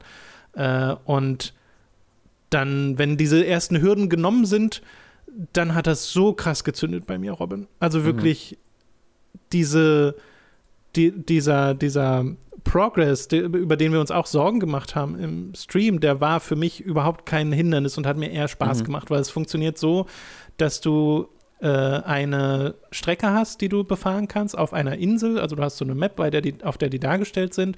Und diese Strecken leveln hoch. Die Punkte, die du für die Fotos bekommst äh, am Ende von der Strecke, sind die Erfahrungspunkte, die diese Strecke bekommt. Und wenn die von Level 1 auf Level 2 geht, dann verändert sie sich. Mhm. So. Und diese Veränderung ist wirklich maßgeblich. Also da kommen dann neue Pokémon hinzu, Pokémon, die du bereits gesehen hast, machen andere Dinge und äh, auch äußerlich tun sich Sachen. Also gleich, die erste Strecke ist ja ein gutes Beispiel. Da gibt es so Bidizas, die bauen einen Damm. Und je nachdem, welches Level du hast, wird dieser Damm einfach fertiggestellt und erlaubt dann im letzten Level zum Beispiel sogar eine alternative Route äh, durch diese äh, durch diese Strecke, wo du dann nochmal andere Pokémon siehst. Und das hat mir so viel Freude bereitet, immer diese, diese Strecken hochzuleveln, was jetzt auch nicht so mega lange dauert, zumindest bei den normalen Strecken, dass ich wirklich in der Situation war, wo sich schon, also es haben sich schon drei neue Strecken bei mir freigeschaltet, aber ich war immer noch in der alten, weil ich gerne erst den äh, äh die, die Level-Ups haben wollte und da noch die Pokémon sehen wollte. Und dann bekommst du ja auch die ganze Zeit diese Aufträge oben rechts, äh, die im Wesentlichen eigentlich nur Hinweise sind, was es noch so für Geheimnisse gibt, was es noch so für äh, äh, Pokémon gibt, die du unter bestimmten Bedingungen siehst, wo sie dann sagen, hey, hier, ich glaube, ein Dodri kann doch auch fliegen, oder? Kannst du das mal für mich fotografieren? Und es gibt halt eine Stelle, in der du Dodri so ein bisschen fliegen siehst. So. Mhm. Äh, und solche Sachen findest du dann dadurch heraus. Und diese, dieser Gameplay-Loop äh, hat mich sehr süchtig gemacht. Ich habe jetzt schon so also fast 20 Stunden in dem Spiel versenkt, allein übers Wochenende äh, weil ich da Jesus. richtig drin bin. Jesus. Äh, ja, ich habe nicht ganz so viel Zeit damit verbracht, aber ich würde den allem zustimmen, was du sagst. Also die Progression, da bin ich dann auch am äh, glücklichsten drüber, weil das ja, wie du selbst bereits gerade erwähnt hast, so die große Befürchtung war nach dem Livestream. Ja. Ähm, aber du schaltest dann, also bei mir ist dann auch die Erfahrung, dass ich so schnell dann Strecken freischalte, dass ich die nicht sofort auswähle, sondern immer noch zuerst bei den alten bleibe. Also mhm. ich habe dann, hatte ein Punkt, wo ich wirklich drei neue Strecken hatte, aber immer noch bei der alten blieb, weil ich halt noch so einfach da dort hoch die weitergelevelt habe. Und ähm, also ich wollte quasi nicht riskieren, dass ich so ein bisschen die Secrets vergesse von dieser Map, äh, weil das, das Bewertungssystem mit den Sternen ja ein bisschen weird erstmal ist. Da muss man erstmal drauf klarkommen. Äh, und da hilft es halt einfach, wenn du diese Maps dann auch kennst und dann weißt, das fehlt mir noch und dann mhm. muss ich das noch machen. Äh, und wenn du dann direkt zur nächsten Map übergehst, dann kann ich mir halt vorstellen, dass ich dann einfach vergesse, was mir da noch fehlt. Dann muss ich mich da erstmal wieder reinfuchsen, bla bla bla bla. Kannst du das äh, mit den Sternen vielleicht auch mal erklären? Ja, ähm, also dieses Spiel nutzt zusätzlich zu äh, hat ein Bewertungssystem einfach mit Punkten, so wie man das mhm. kennt. Dann vergeben die aber auch Sterne und das ist eine denkbar dumme Entscheidung, meiner Meinung nach, Sterne zu vergeben, weil die Sterne eigentlich keine Bewertung darstellen. Wenn du Sterne siehst, also es gibt äh, eine Ein-Sterne-Bewertung bis Vier-Sterne-Bewertung und das klingt natürlich so, wenn du das hörst, du willst vier Sterne immer haben. Ja, wenn, wenn du auswählen kannst, ob ich ein Ein-Sterne-Foto nehme oder ein Vier-Sterne-Foto, nehme ich natürlich das Vier-Sterne-Foto. Aber so ist es nicht. Das ist eine intuitive Entscheidung, die du fällst, aber die nichts mit dem Spielsystem zu tun hat. Denn diese Sterne sagen nichts darüber aus, wie gut ein Foto ist, sondern sie sagen, das sind einfach nur vier unterschiedliche Stadien der Pokémon, könnte man quasi sagen. Ja, Kategorien Jede, so ein bisschen. Kategorien, genau. Jedes Pokémon hat vier Verhaltenskategorien, äh, wovon ein Stern ist halt in der Regel einfach, das steht halt da oder läuft. So, das ist der eine Stern. Zwei dann, Sterne ist, es kriegt einen Apfel an den Kopf. Äh, ja, genau, genau. Du wirfst den Apfel gegen den Kopf, ist wahrscheinlich äh, eine andere Sternebewertung. Dann vielleicht, er isst den Apfel, könnte noch eine Sternebewertung sein. Und die vier Sternebewertung ist dann halt oft irgendeine einzigartige Interaktion, die mhm. du irgendwie äh, freischaltest, wo du ein bisschen überlegen musst vielleicht oder das einfach durch Zufall rausfindest. Aber vier Sterne ist jetzt nicht einfach besser als ein Stern, sondern äh, du sollst als Ziel ist, dass du von jedem der dieser Kategorie, also ein Ein-Sterne-Foto, zwei Sterne, drei Sterne, vier Sterne, jeweils ein Foto von hast, um mhm. quasi das Album zu komplizieren. Also, was ich mir denke, weil zusätzlich, wenn du dann die Punkte bekommst, die, äh, die werden dann auch noch in Bronze, Silber, Gold oder Platin ähm, eben umgedreht, also je, je, nachdem, wie viele Punkte du bekommst. Und dann werden halt auch noch die Sterne dementsprechend äh, ja, eingefärbt. Das heißt, du kannst dann einen silbernen Vier-Sterne-Wertung haben, aber einen Platin-Ein-Sterne-Wertung. Und das ist halt ultra verwirrend, wenn du das noch nicht so verstanden hast, gerade am Anfang. Da hätten sie einfach was an, also sie hätten einfach, was man zum Beispiel machen könnte, ist einfach A, B, C, D. Ja, hier ist A, B, C und D, das, das hat keine Wertung, sondern hier sind einfach vier unterschiedliche Kategorien, äh, was nicht so diesen ja, Eindruck macht, als wäre das vier Sterne jetzt äh, einfach inhärent besser als irgendwie drei Sterne oder so. Weißt du? Es ist nicht so intuitiv, da würde ich dir zustimmen. Es ist halt einfach nur eine Seltenheitsbeschreibung im Wesentlichen. Also vier Sterne Verhaltensweisen sind seltener als mhm. ein Sterne Verhaltensweisen. Mhm. Ich glaube, vielleicht wäre da so eine klare Kommunikation, dass es um Seltenheit geht, ja. äh, günstiger gewesen. Äh, weil ja natürlich, also irgendwie in jeder anderen Bewertungsskala, bei Filmen ist das ja ganz oft so, sind ja Sterne wirklich etwas, was die Bewertung ausdrückt und hier mhm. sind sie das ausdrücklich nicht. genau, genau. äh, ja, aber da habe ich mich inzwischen so dran gewöhnt, ja. dass ich da gar nicht mehr drüber nachdenke. Genau, also das ist inzwischen auch wieder sehr irrelevant geworden, äh, weil es ja dann wirklich so ist, dass du denkst, ah, okay, für dieses Pokémon habe ich noch nicht die äh, Drei-Sterne-Variante, also versuche ich sie mal rauszufinden. Vielleicht kriege ich bei den Aufträgen irgendwie einen Tipp dafür äh, und gehe dann nochmal in ein altes Level rein und versuche das äh, zu machen. Oder du schaltest diese Interaktion frei. Ne? Am Anfang ist es der Apfel, den du schmeißen kannst, äh, schmeißen kannst um dann entweder die Pokémon so wirklich auf den Kopf zu bonken und dann gucken sie so bedröppelt und davon kannst du ein Foto machen. Aber sie gehen auch manchmal zu dem Apfel hin und essen den dann oder du lockst sie mit dem Apfel an eine bestimmte Stelle, wo sie dann dort etwas machen. Äh, und das ist dann wiederum eine eigene Sterne-Kategorie äh, und kannst dann darüber Fotos machen. Oder du bekommst so Sachen wie ähm, diese Lumina-Bälle, wodurch die Pokémon anfangen zu leuchten. Und da kannst du auch hm. mit der Umgebung ein bisschen interagieren, weil es ab und zu so Kristallblumen gibt, die du zum Leuchten bringen kannst. Und da reagieren die Pokémon dann manchmal drauf, aber eben auch nicht alle. Das musst du so ein bisschen rausfinden. Oder die Pokeflöte, ich weiß gar nicht, ob sie als Flöte bezeichnen würde. Auf jeden Fall kannst du so eine Melodie spielen, äh, wo dann auch tatsächlich in meiner Erfahrung nur selten Pokémon drauf reagieren. Also ich kann das so ein ganzes Level lang laufen lassen, diese kleine Melodie, die das spielt, aber es reagiert immer irgendwie höchstens ein Pokémon drauf. Ja, genau. Äh, ich muss sagen, ich mag diese, ich mag diese Tools äh, ziemlich gerne. Auch da das ist aber nicht wirklich ein Kritikpunkt, es ist erneut etwas, also dieses Spiel ist insgesamt, ist, äh, hat es halt dieses sehr intuitive, ne? Du machst halt Fotos und ähm, ja. du kannst die Steuerung auch so ein bisschen umlegen, dass du mit der Schultertaste Fotos machst, was ich gemacht hatte zumindest, weil ich es halt mag, einfach dieses Kameragefühl zu haben, ähm, was sich für mich, für mich intuitiver anfühlt, aber mhm.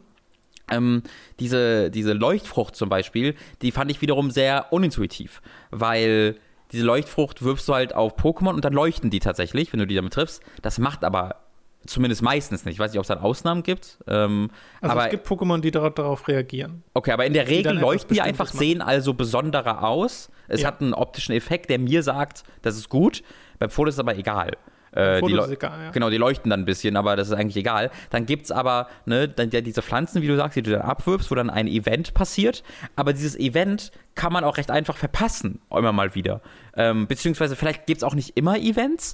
Da nee, bin ich mir auch noch nicht so sicher. Genau, in bestimmten Leveln, glaube ich, passiert auch einfach so gut wie gar nichts. Oder es muss sehr speziell sein, dass ja. du das machst, wenn ein Pokémon irgendwie gerade dran vorbeifliegt also, oder so. Das soll jetzt nicht unbedingt ein Kritikpunkt straight up sein, weil das ist ja auch ne, einfach Sachen, die du rausfindest mit der Zeit genau. und der Entdeckungsdrang erhöht. Äh, nur Pokémon Snap ist da ab und zu für mich in die Richtung gegangen, wo ich den Drang hatte, ich habe es ja nicht gemacht, aber Drang hatte nachzugucken, weil ich einfach das, nicht, das Gefühl habe, etwas nicht zu verstehen. Ja, weil zum Beispiel, dass ich jetzt die Pokémon abwerfe, hat das jetzt einen Effekt oder nicht? Und dann werfe ich eine Kristallblume ab, die leuchtet, aber es passiert nichts. Sollte jetzt hier was passieren? Bei der nächsten Kristallblume erscheint dann ein mega Special Pokémon äh, irgendwo, bei der vorherigen nicht. Hm? Äh, das ist alles ein bisschen, das könnte ein bisschen klarer noch sein, finde ich. Aber man darf natürlich auch nicht zu weit gehen, weil sonst äh, der Entdeckungsdrang verloren geht. Objektiv kacke ist die, ist die Flöte, weil holy shit, ich hasse diese Melodie. ich finde das so schlimm, dass ja. also dass diese Melodie dann ständig spielt im Hintergrund, weil du das ja immer wieder ausprobieren musst. Dass es auch nur eine Melodie ist, verstehe ich tatsächlich nicht. Also es wäre doch viel smarter gewesen, irgendwie irgendwie zehn kleine Melodien durchcyclen ja. zu lassen, damit das ja. eben nicht genau dazu führt, dass du, wenn du das mal ausprobierst, einfach das gesamte Level, diese eine Melodie, diesen 5-Sekunden-Loop die ganze Zeit hörst. Mhm. Ja, immerhin, immerhin übertönen strange. sie keine sonstige gute Musik, weil die Musik ist leider sehr bla, sehr Fahrstuhlmusik, ja, so like, fällt gar nicht auf. Also es gab so halt ein, zwei Tracks, die fand ich, fand ich so mit ihrer Lounge-Charakteristik ganz nett, aber die meisten sind sehr genau. vergessenswert. Ganz, ganz äh, nett ist so das höchste der Gefühle da. Ja, genau. Ähm, aber also dieser Entdeckerdrang, der ist bei mir sehr vorhanden. Mhm. Dieses nochmal in alte Level reingehen, weil ich wissen will, was passiert, äh, das ist ganz, ganz stark bei mir. Das macht mir wahnsinnig viel Spaß, weil dieses ganze Prinzip würde halt nichts bringen, wenn es nicht Spaß machen würde, den Pokémon zuzugucken. Mhm. Und das ist halt das, was hier so schön dran ist. Du siehst einmal so eine große Vielzahl an Pokémon, sehr viel mehr als im Original Pokémon Snap, wo nur irgendwie 60 Pokémon drin waren. Hier habe ich allein, glaube ich, jetzt schon über 150 gesehen.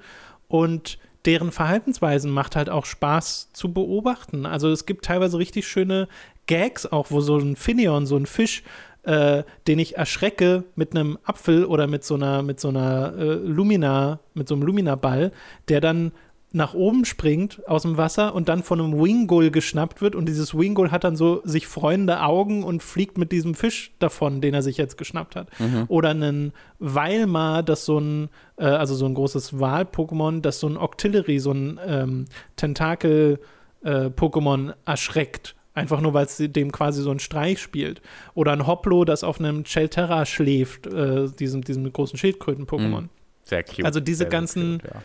Sachen, die von witzig über super cute gehen. Das macht so viel Spaß, die, äh, da die Pokémon zu beobachten und dann die Fotos zu machen. Und ich muss mich immer, also äh, auch jetzt nach über 15 Stunden kommt es noch vor, dass ich wirklich vor so einer Fotoentscheidung sitze und mir denke, okay, welche dieser Fotos behalte ich jetzt? Welche schicke ich an Professor Mirror? Was kann ich hier noch bearbeiten? Weil das mag ich auch total gern, dass ich nach einem Run sagen kann, okay, ich kann jetzt an dieses Pokémon mit diesem Foto Plus Feature noch näher ranzoomen oder weiter wegzoomen oder so ein bisschen Tiefenunschärfe dazu packen. Also kann das so ein bisschen bearbeiten mhm. auf Fotoebene und danach in meinem äh, in meiner Ecke, so heißt das in der Basis, äh, kannst du im Album noch Sticker und so ein Kram hinzufügen. Kannst den Pokémon Googly Eyes raufkleben, was das beste Feature aller Zeiten ist.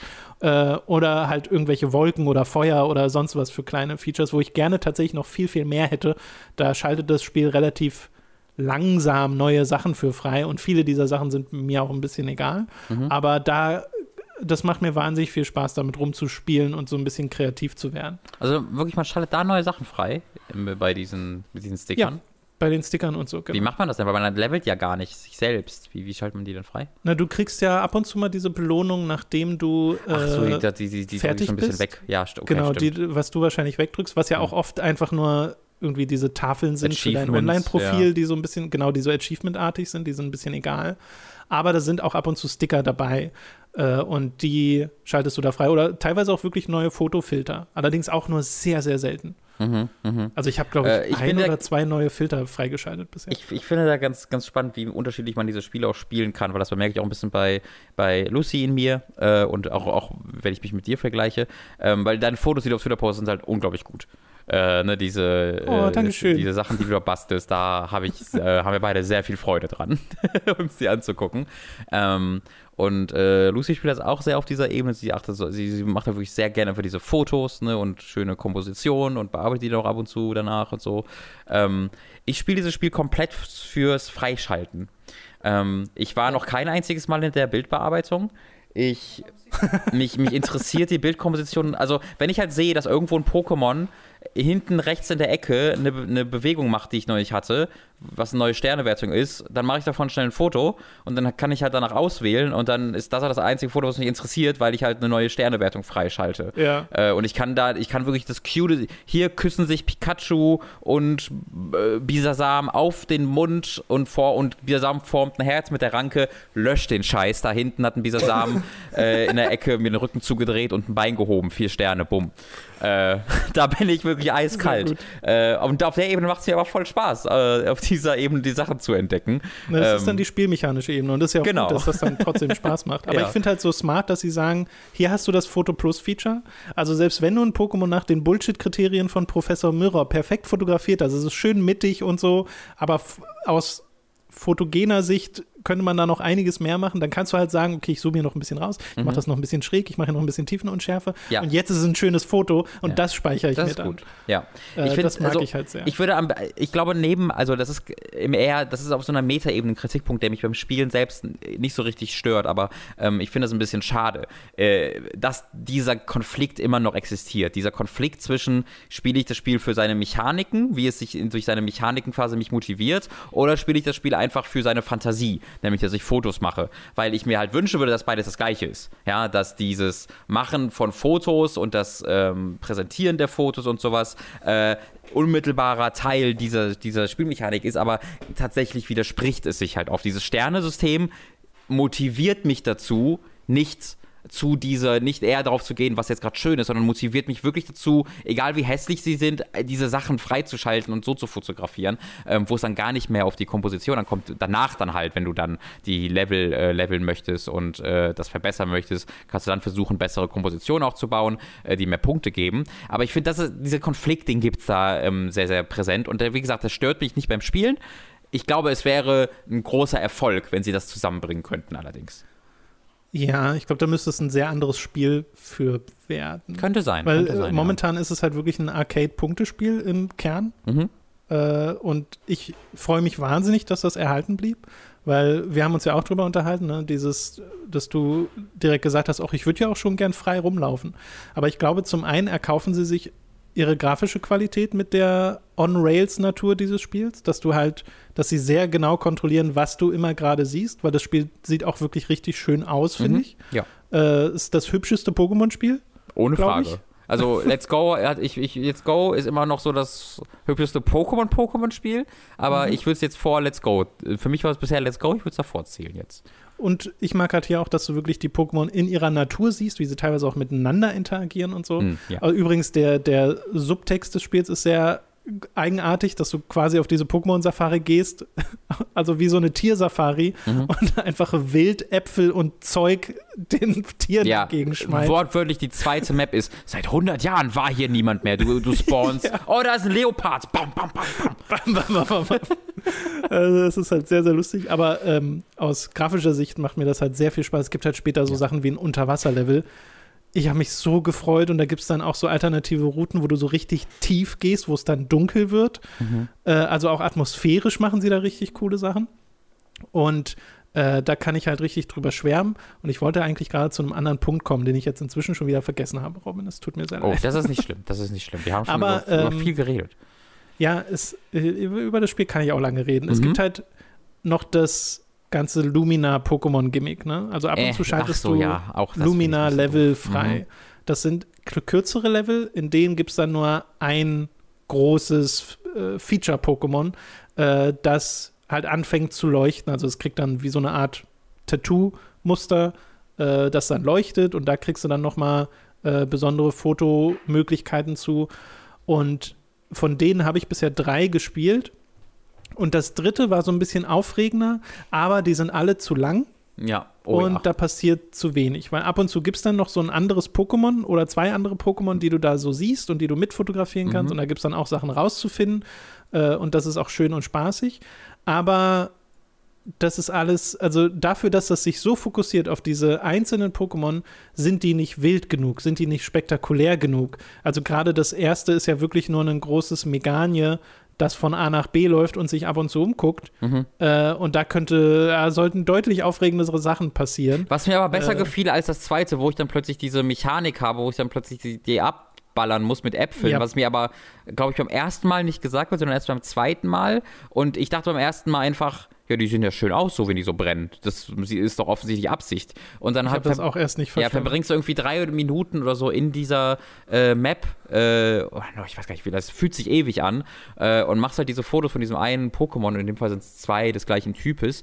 Äh, und am Ende sagst du dann, so, hat jetzt gar, leider sind alle un ungültig, mach das nochmal. Ähm, ja, diese ich Lumina. Das Pokémon tatsächlich auch sehr langweilig, dass sie da gewählt haben. Ja, diese Lumina-Version, diese äh, Sektion verstehe ich auch nicht so ganz. Was sie mindestens hätten machen müssen, ist, dass ich mehr mehr, mehr Bilder auswählen kann. Wenn ich nur ein Pokémon fotografiere, dann geht mir doch bitte zumindest die Möglichkeit, ja. irgendwie vier, fünf Bilder auszuwählen. Also in den Leveln brauchst du das auf jeden Fall, dass du mehr als nur ein Bild auswählen kannst von einer Kategorie, von einer dieser Sternkategorien, genau. die wir vorhin erklärt haben, weil diese Level mehrmals zu machen und hochleveln zu wollen, dauert auch ewig, weil dadurch, dass du so wenig Fotos machen kannst, mhm. also so wenig Fotos einreichen kannst, oh ja, kriegst du auch immer nur sehr wenig EP. Das heißt, diese Leveln sehr äh, langsam und äh, stetig hoch. Und das ist ein bisschen anstrengend. Das ist, finde ich, so der Part, der mir bisher am wenigsten Freude bereitet, weil das wäre eine Sache, die mir halt auch so ein bisschen fehlt, abgesehen von Porenta, das ich bisher nicht entdeckt habe. Das heißt, eine 10 von 10 kann dieses Spiel sowieso nicht erreichen. Mhm. Äh, aber eine Sache, die mir abseits dessen noch fehlt, sind Entwicklungen. Ja, ja. Pokémon-Entwicklungen, weil die gibt es im Original-Pokémon-Snap und zwar richtig cool, ne? Diese Mushas, Fleckmon, Zulamos-Sache finde ich halt super. Solche Sachen, die passieren. Oder dass du einen Carpador in einen äh, Wasserfall treiben kannst und dann wird es zu einem Garados. Und hier gibt es so viele Carpador drin und die sind teilweise in einem Strudel oder so und dann werfe ich da Äpfel rein und das springt immer höher und höher und ich denke mir, oh, gleich entwickelt sich gleich kommen Garados raus. das passiert einfach nicht. Nee. Äh, ich weiß nicht, ob ich was falsch mache oder ob das einfach nicht, nicht passiert. So. Aber es wird so oft angeteased, also irgendwo mhm. muss es hier doch ein Garados geben. Sag's mir bitte nicht, ich will es selbst rausfinden. Mal, mach, äh, mach, im, mach in den Filtern und danach malen Onyx blau an. Ähm, und dann blau anmalen. There you go. äh, ja, und das das wäre die optimale Möglichkeit gewesen, diese Lumina-Pokémon irgendwie da Entwicklungen reinzubringen. Weißt du, dass du sagst, okay, wenn die sich jetzt, wenn die in Kontakt kommen mit dieser Lumina-Energie, dann macht das nochmal mehr mit denen, als dass sie einfach nur ein bisschen anders leuchten, mhm. sondern dass die sich wirklich entwickeln wie so Mega-Pokémon oder so. Das hätte ich halt viel, viel, viel cooler und ansprechender gefunden. Äh, und stattdessen ist das hier so ein bisschen die vertane Chance dieses Spiels, weil es soll so das Spiel ein bisschen auflockern, ja. aber es äh, verlangsamt es eher und das ist schade. Ja, ja, ja. Aber äh, insgesamt ist es wirklich eine, für mich eine richtig schöne Überraschung. Ähm, äh, ich habe mich da echt drauf gefreut und dann äh, durch den äh, Anfang im Stream wurde ich so ein bisschen so ah, skeptisch und war so ein paar Befürchtungen laut, dass Nintendo auch macht, was sie immer mal wieder machen. Ähm, obwohl es auch kein Nintendo äh, selbstentwickeltes Spiel ist. Also ich finde das, ich habe auch, ich habe, ich habe im Stream nicht gesagt, aber ich dachte die ganze Zeit, das sieht aus wie ein Bandai Namco Spiel. Das ist es auch. Äh, es ist ein ja. äh, von Bandai Namco entwickeltes Spiel im Auftrag von Nintendo dann in dem Falle. Äh, aber diese Befürchtungen, die dann durch den Anfang äh, wahr geworden, wahr geworden äh, äh, die durch den Anfang entstanden sind, sind dann nicht wahr geworden, sondern äh, ich habe auch ganze Zeit Lust, es weiterzuspielen. Also ich, wie gesagt, ich bin jetzt, ich habe es irgendwie bis zur vierten oder fünften Level und zweite Lumina. Ich bin noch nicht so weit wie du, weil ich dann äh, mit Nier vor allen Dingen Zeit verbracht habe ähm, und noch ein bisschen Zeit verbringen werde und ein bisschen Returnal auch noch. das heißt, ich freue mich einfach darauf, da noch mehr reinzugucken. Es ist so schön entspannt entspannt. Ja, es ist wirklich auch entspannt, das stimmt. Ich habe da jetzt noch ein, also sie haben gesagt, dass ich jetzt beim letzten Level bin. So, Mhm. Äh, da, das steht noch vor mir. Also ich habe auch noch nicht alles gesehen in diesem Spiel und ich möchte auch noch in den vergangenen Leveln noch mehr entdecken, äh, weil ich auch noch ganz viele Aufträge habe, die mir Hinweise geben auf äh, potenzielle neue Verhaltensweisen äh, oder auch neue Pokémon. Und bin richtig begeistert hiervon. Ich habe richtig gemerkt, wie mir so das Herz aufging, wie ich mich gefreut habe, dass einerseits, dass wir ein neues Pokémon Snap kriegen, dass es nicht wieder so kurz ist wie das alte Pokémon Snap und aber auch richtig gut, also dass auch die Progression mir so Spaß macht und mir, also Pokémon Snap damals fühlte sich ein bisschen an wie ein Spiel vor seiner Zeit, weil das halt sich perfekt eignet für dieses Social Media Zeitalter. Mhm. Und das merkst du jetzt halt richtig, mhm. weil es mir auch Spaß macht, die ja. Kreation von anderen zu sehen. Äh, was auf Twitter tatsächlich mehr Spaß macht als im Spiel selbst, weil diese Auswahl, die dir das Spiel gibt von anderen Fotos, die aktualisiert sich, finde ich, viel zu selten. Und mhm. es ist ein bisschen zu kompliziert, auf die Profile von Freunden zu kommen, weil du das über die Ranglisten machen musst, statt einfach nur okay. über eine Freundesoption. Of course. Äh, also da könnte noch ein bisschen, äh, ein bisschen mehr stattfinden. Aber äh, ich bin richtig begeistert. Das äh, ist wirklich bisher mein Lieblingsspiel für dieses Jahr, weil ich da so drin aufgehe. Das ist halt genau mein Ding. Äh, und dass sie das so gut hinbekommen haben, dass äh, da, da wünsche ich mir zum einen DLC, den wir wahrscheinlich nicht kriegen werden, aber wie gut wären hier einfach in regelmäßigen Abständen neue Levels oder sowas mhm. äh, mit neuen Pokémon. Oder ich hoffe, dass das erfolgreich genug ist, dass wir, dass daraus jetzt eine Reihe wird, dass wir eine New Pokémon Snap 2 bekommen. Äh, das fände ich ja. fantastisch. Also ich wäre da echt auch äh, zufrieden, von. wirklich, wenn sie sich eine Weile mit DLC also da könnten ja. sie wirklich mal richtig klassische Season Passes für raushauen für mich, ähm, wo sie dann Eigentlich ein, zwei schon. Jahre das ähm, damit weiterführen und dann halt ne, das Sequel mit Entwicklungen ähm, und, und, und allem drum und dran. Wir werden nichts davon bekommen, weil das ist Nintendo. Nee. Sie werden irgendwie werden, glaube ich, sechs Jahre nichts mehr hören von Pokémon Snap und dann bekommt es einen Koop-Modus. Das ist auch meine Befürchtung. Vielleicht. Das ist das exakt ist, meine Befürchtung. Ja, ja. Ich hatte übrigens noch mal so diese eine Überlegung äh, wegen dieser Open World Sache, wegen diesem frei rumlaufen. Ich glaube, das ist etwas, das mich nicht stört, dass ich sehr mag, dass das hier so linear ist und ein Rail-Shooter im Wesentlichen, weil ich dieses Verlangen in offenen Welten rumlaufen und Fotos schießen in jedem Open-World-Spiel äh, habe. Mhm. Das kann ich in jedem Open-World-Spiel äh, befriedigen, weil es halt Fotomodi in ganz vielen dieser Spiele gibt. Und äh, ich erinnere mich jetzt in Ghost of Tsushima, wo ich ganz viel rumgelaufen bin und Fotos gemacht habe, weil das auch so schön war. Und da habe ich das bereits. Und ich glaube, deswegen habe ich jetzt nicht so das große Verlangen danach, dass Pokémon Snap das auch ist, äh, sondern mag tatsächlich diese geführte äh, Form von einem Rail-Shooter, äh, wo sie sehr genau platzieren können, wo was stattfindet. Mhm. Äh, mag ich da sehr gerne. Sure. Okay. Ich, ich, ich, ich, ich, ich suche einfach immer noch nach dieser Fantasie und diese Fantasie, wie sehe ich halt mhm. in diesem kommenden großen Spiel nicht so ganz erfüllt. Einfach wegen der Optik schon. Ja, aber ähm, die Fantasie habe ich bei einem regulären Pokémon-RPG auch stärker als bei einem Pokémon Snap. Ach, okay, okay. Ja, ich ja. würde mich ja voll freuen, wenn ich vielleicht irgendwie als, als vielleicht gibt es irgendwie einen optionalen Modus, wo du dich danach einfach irgendwo mal hinstellen kannst in dieser Welt und umgucken kannst. Weißt du, einfach, wo man vielleicht als optional oder vielleicht habe ich einfach einen Kameramodus, wo ich so ein bisschen rumfliegen kann, äh, unabhängig mhm. davon, dass ich einfach so ein bisschen die Möglichkeit habe, ich sitze jetzt hier einfach mal und gucke mir das mir an, weißt du, ich bin jetzt, weil immer wenn so ein Pokémon Snap äh, durchgeht, ist das schon so ein bisschen so okay. Ja, vor allem die ersten Male. Äh, genau, genau, das wird dann natürlich weniger, ähm, äh, aber Übrigens, es gibt wenn du, das habe ich in einem Ladebildschirm gesehen, das ist mir selbst gar nicht so bewusst geworden. Wenn du nach hinten guckst, fährst du langsamer. Oh. Und auch wenn du reinzoomst auf Pokémon, fährst du automatisch langsamer. Oh, das ist interessant zu wissen, das wusste ich ja. auch nicht. Äh, es gibt, es gibt ein, ein Level äh, am, am Strand, wo einmal es eine Szene gibt, wo halt ein Pokémon im Weg sitzt äh, mhm. und du das aus dem Weg mit einem Apfel werfen musst, damit es weitergeht. Oder du wartest halt eine Weile, bis es weggeht. Und ich, das fand ich so richtig so, ach cool, weil, weil das war das erste Mal, dass ich einfach so wirklich einfach mal stand für, weiß ich nicht, 20 Sekunden, 30 Sekunden oder was weiß ich und mich einfach mal umgucken konnte. Und das habe ich, ja, bringt mir, wie ich das genossen das habe. Also, das soll jetzt nicht diese, diese Spielerfahrung ersetzen, die sehr cool ist, aber irgendwie ich würde mich freuen, wenn es irgendeinen Weg gäbe, das in diesem Kontext des Fotomachens irgendwie zu erfüllen. Aber ich weiß nicht, ob Pokémon Snap da die richtige Reihe für ist. Pokémon ja. Snap. Okay, das soll zu New Pokémon Snap gewesen sein. Ganz dringende Empfehlung an dieser mhm. Stelle für dieses äh, Spiel. Äh, wir kommen zu einem weiteren Spiel, das wir empfehlen möchten, nämlich Nier Replicant. Äh, die Version sage ich jetzt nicht nochmal, äh, ihr, ihr, wisst selbst Bescheid. Wie uns gesagt wurde, die Wurzel aus 1.5 Ja, ne? ja, so, ja. so ein, mit so einem Augenzwinkern. Genau. Äh, das Spiel gibt es für PlayStation 4, Xbox One, PC für 60 Euro.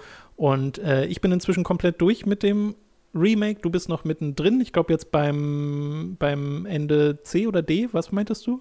Äh, ich habe Ending, also ich muss quasi Ending D noch machen, was ja nur eine Sache von einer Dreiviertelstunde ist, äh, wenn du Ending C schon hast. Ähm, und dann halt gucken, was da noch so äh, im Spiel drin steckt. Hast du schön gesagt. Äh, hat sich denn der Eindruck bei dir nochmal gewandelt? Beim letzten Mal war es ja wirklich nur ein Ersteindruck und du warst ja noch sehr unsicher, was viele ähm, Aspekte des Spiels angeht. Äh, wie ist denn jetzt deine Einstellung zu diesem Remake? Ja, diese Unsicherheit war weniger, hatte weniger mit der Qualität zu tun. Ich wusste, dass ich das alles großartig finde, nur äh, wo, mal, wo so eine Analyse hingeht, da war ich mir so, da war ich mir äh, sehr unklar. Und da bin ich schon weiter, bin aber immer noch ein bisschen im Findungsprozess, weil mich dieser äh, Durchlauf B und C dann halt schon sehr überrascht hat, weil halt deutlich mehr neues Zeug hier drin steckt, als ich gedacht hätte. Ähm, ich wusste von ein paar Sachen äh, vorher, bevor ich gespielt habe, äh, weil ja wirklich auch die Hauptquest was Neues hat, wo du mhm. hin musst. Und davon wusste ich zum Beispiel. Aber wie viel dann im C, aber im B, aber dann ja auch im C-Durchgang, der vorher ja pure Wiederholung war, ähm, tatsächlich dann neu da drin steckt und auf welche Areale sie sich da fokussieren, das fand ich ähm, sehr überraschend und das hat mich mhm. sehr, sehr, sehr, sehr gefreut. Also ich bin mittlerweile ein bisschen da angekommen, dass ich das so wie, dass ich das für das ideale Remake, glaube ich, halte dieses Spieles. Es ist der okay.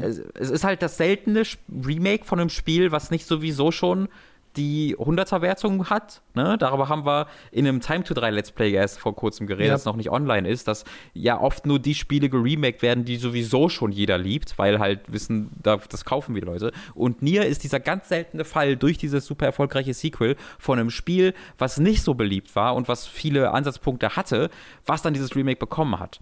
Ähm, und deswegen finde ich das aus dem Aspekt schon so interessant, aber dass sie dann auch noch reingegangen sind und neben dem Kampfsystem dann auch noch gesagt haben, das mussten wir rausschneiden, weil wir da kein Budget und mehr Zeit hatten. Und hier können wir Sachen weiter ähm, ausbauen mit den Figuren. Vor allem es gibt, also was sie ja wirklich zu 99% machen, äh, äh, mit diesen neuen Szenen ist ja wirklich einfach Character Development noch mehr. Jetzt nicht irgendwie die großen neuen ja, Plot-Reveals ja. oder so, sondern einfach hier lernt sie diese Charaktere noch besser kennen. Und das ist, also, das finde ich absolut großartig. Ja, bei mir ist es äh, zwiegespalten, aber irgendwie habe ich die gleichen Gefühle wie beim Original Nier und auch so ein bisschen das, was ich bei Nier Automata hatte, äh, weil diese Wiederholung äh, zehrt.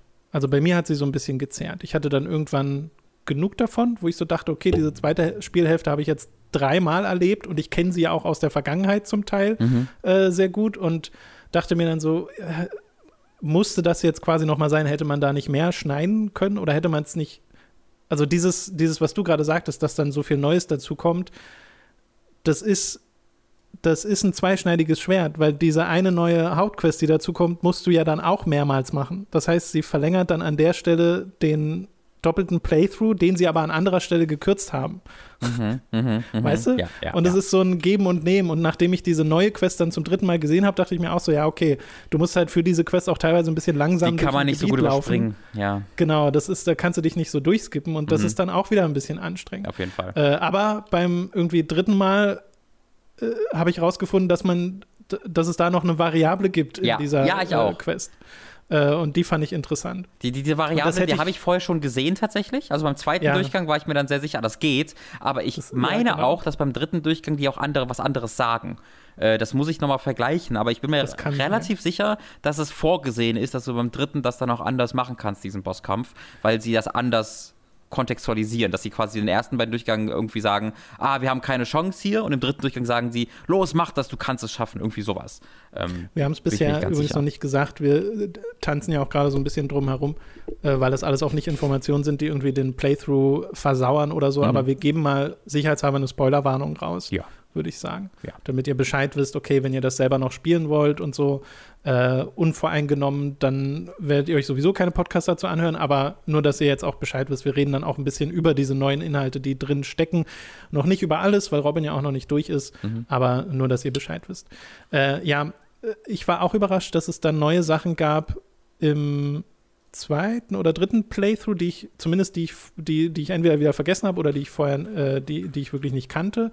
Aber da hätte ich dann entweder gern noch mehr Neues gehabt so, äh, oder eine noch klarere Kürzung. Und ich glaube, das ist auch teilweise so, weil dieses neue Kampfsystem zwar Spaß macht, also es fühlt sich ja gut an, einfach nur mit dem Charakter durch die Gegend zu laufen und zu kämpfen. Mhm. Das haben sie inhärent befriedigend gestaltet, weil es auch cool aussieht.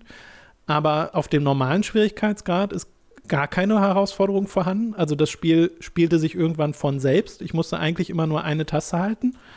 Und auf dem schweren Schwierigkeitsgrad wird das Spiel nicht wirklich anspruchsvoller. Es dauert nur alles ein bisschen länger. Genau. Äh, in meiner Erfahrung. Ja. Und deswegen macht der jetzt auch nicht unbedingt Spaß. Und das hat dazu geführt, dass ich dem Spiel dann schon wieder überdrüssig wurde, dass es dann mhm. anstrengend wurde. Und mir ging es im Original auch so. Also dieses dieses sich wiederholen, ne, was nötig ist, um an den neuen Stuff zu kommen, um an die Rekontextualisierung zu kommen, das finde ich beim ersten Mal voll okay, weil da auch sehr viel rekontextualisiert wird. Mhm. Aber dann danach hätte es für mich nicht mehr sein müssen. Mhm. Und am Ende kriege ich dann trotzdem irgendeine Art von Entschädigung in, in Form der Story, in Form der Charaktere, die in diesem Spiel so nuanciert sind wie in kaum einem anderen Spiel, äh, in Form der Atmosphäre, sodass ich wirklich dann durch bin, mich freue über das Ende und jetzt merke, also im Jetzt merke, dass es mir wieder fehlt. Obwohl ich genau weiß, wie sehr mich der Grind gestört hat, mhm. ab einem bestimmten Punkt. Und das finde ich so strange, das habe ich bei wenigen anderen Spielen, dass ich genau weiß, okay, das fand ich ein bisschen anstrengend, aber ich möchte es weiterspielen. Ja, das ist dieses Aufeinandertreffen von spielmechanischer Simplizität äh, und dieser Welt, dieser Musik und diesen Charakteren, die es man so mag, glaube ich. Ne? Genau, es ist voll viel die letzten drei Sachen, die du ähm, gesagt hast. Ja. Dieses, es ist, das ist halt so eigen. Ich bin, ich bin da auch, also ich bin da ja wirklich ähm, äh, ganz schmerzlos. Also ich bin jetzt, ich habe gerade 50 Stunden in dem Spiel. Ich weiß nicht, wie viel du gebraucht hast. Ich würde von ausgehen, oh, weniger. Ich noch mal nachgucken. weniger, ja.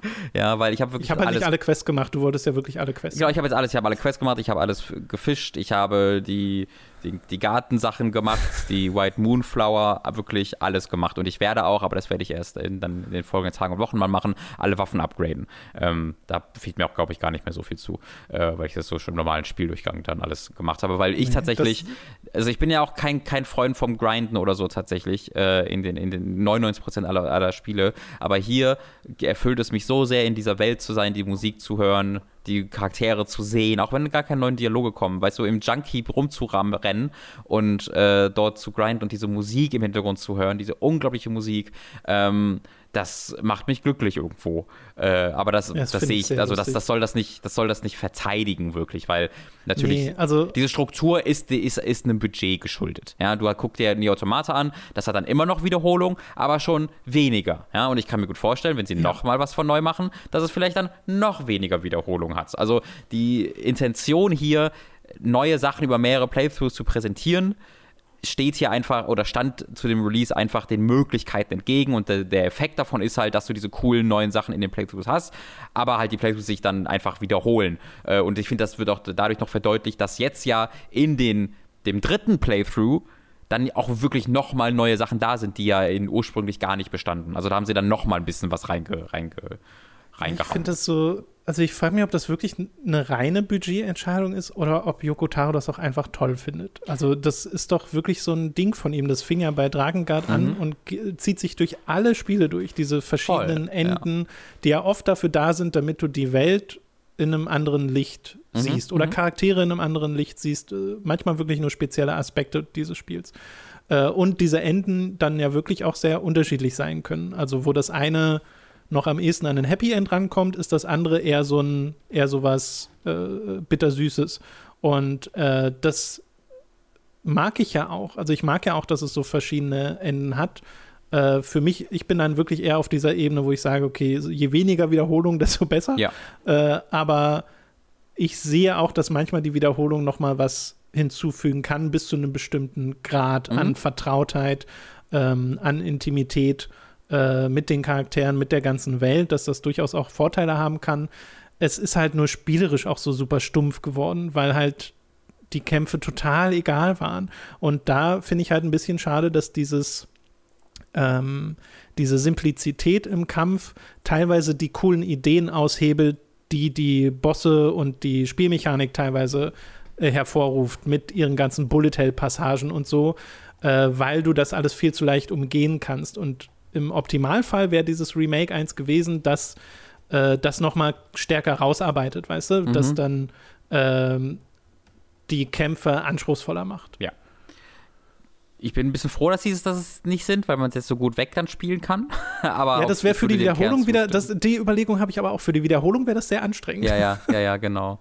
äh, ja, äh, im Grunde eine, eine Zustimmung zu allem. Ich mag halt total, dass sie in diesen neuen Szenen nicht dazu übergegangen sind, äh, und das kann auch noch kommen, und ich bin da jetzt auch nicht konkret gegen, aber ich bin froh, dass wir auch das andere bekommen haben, dass sie mit diesen neuen Szenen nicht jetzt ausschließlich ähm, Redcon und sagen, hier ist übrigens Nier Automata. Ja, also es, es, ich hätte es mir gut vorstellen können, dass dieses Spiel durchzogen mhm. davon ist. Ähm, aber diese ganzen neuen Szenen in, ähm, in der B- und in der C-Route sind halt, hier ist ein ruhiger Moment zwischen Charakter äh, Jinkaine und Emil meinetwegen. Äh, und äh, du hörst denen halt zu. Ja, und sie reden einfach darüber, so was ihre süß. Träume sind und Wünsche. Und das finde ich toll. Da, da ging mir das Herz auf. Ja, ja genau. Ich weiß genau, was du meinst. Ja, das ist, so das, das, das, ist, das, ist, das ist ganz wunderbar. Und äh, was die dann im C machen, ist dann, siehst du von anderen zwei Charakteren noch mehr Sachen, aber auch die sind jetzt keine ähm, das wirft jetzt nichts über Bord von vorher oder so, äh, was ich grundsätzlich auch jetzt nicht per se furchtbar finde, fände. Aber was sie halt stattdessen machen, ist einfach noch ein bisschen mehr Klarheit schaffen für diese Figuren, ähm, da, da, wir halt wissen, wo das hinführt und äh, sie nutzen dann die Zeit, die sie jetzt mehr hatten und die Voicelines, also es ist ja auch komplett vertont, was ein riesiger Fortschritt ist im Vergleich zum Vorgänger, muss man wirklich sagen.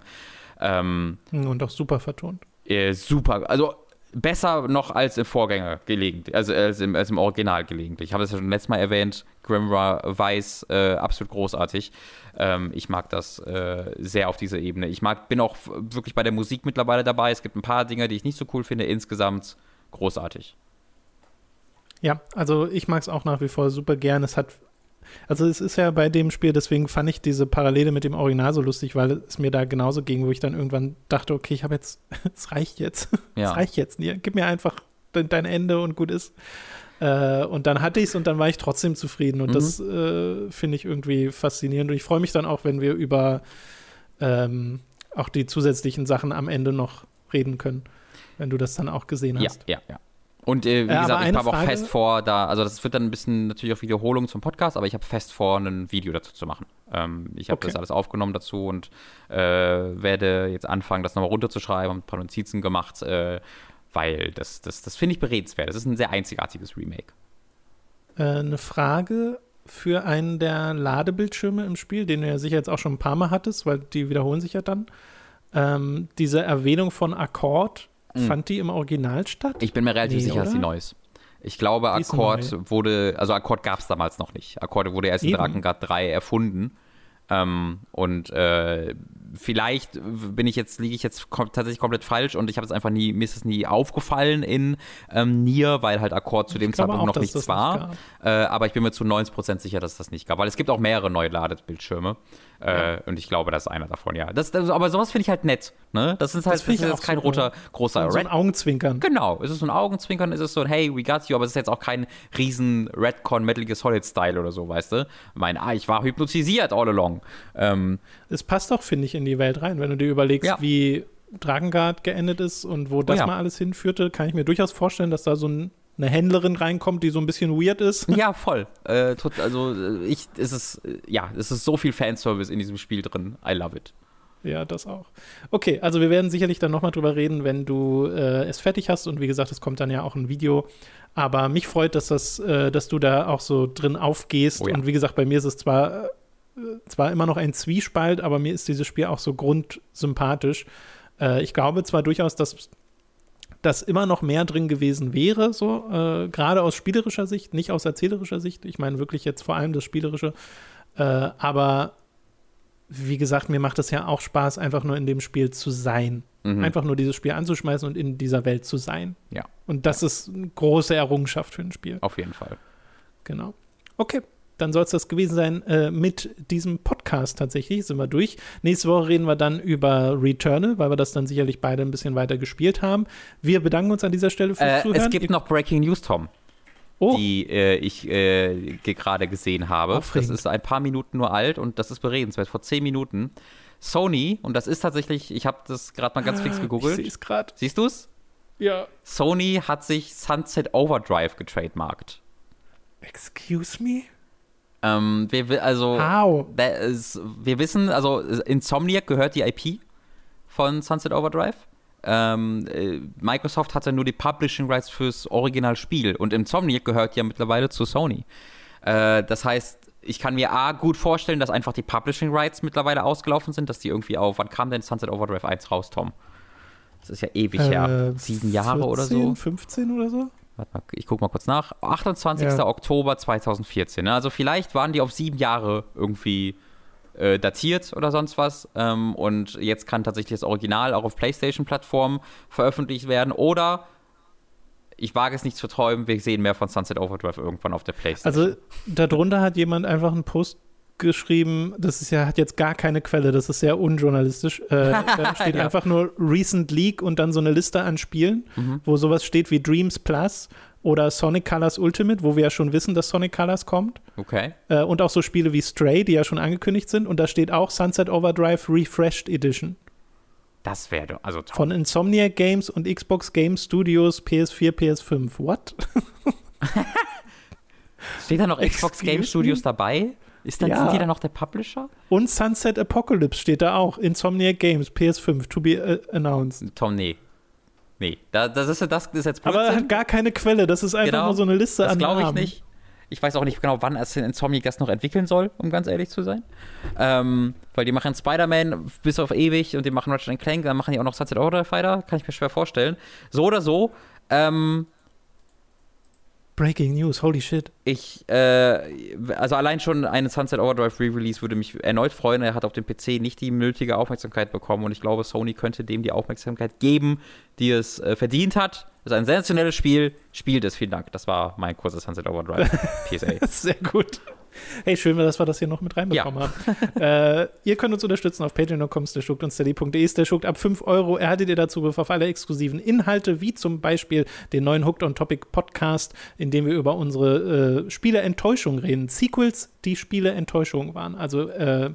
Nachfolger von Spielen, die aus irgendeinem Grund enttäuscht haben oder schlechter waren als die Vorgänger, nicht spezifisch schlechte Spiele sind. Mhm. Geht da auch um Spiele, die einfach nur nicht so es gut sind. Es geht auch um schlechte Spiele, aber nicht Es geht auch um schlechte Spiele. ja, exakt. äh, ab 10 Euro werdet ihr zu Feedback-SupporterInnen und kommt, äh, euer Feedback kommt garantiert im nächsten Feedback-Podcast ran, habe ich ja Anfang des Podcasts bereits erwähnt. Und ihr könnt auch an Votings teilnehmen. Die Splinter Cell-Reihe, die zum Beispiel gerade bei Time to 3 läuft, ist nur dort wegen einem Voting von euch. Und ab 25 Euro werdet ihr zu Podcast-ProduzentInnen und werdet hier namentlich im Podcast erwähnt. Wir bedanken uns jetzt nämlich bei den folgenden Podcast-ProduzentInnen.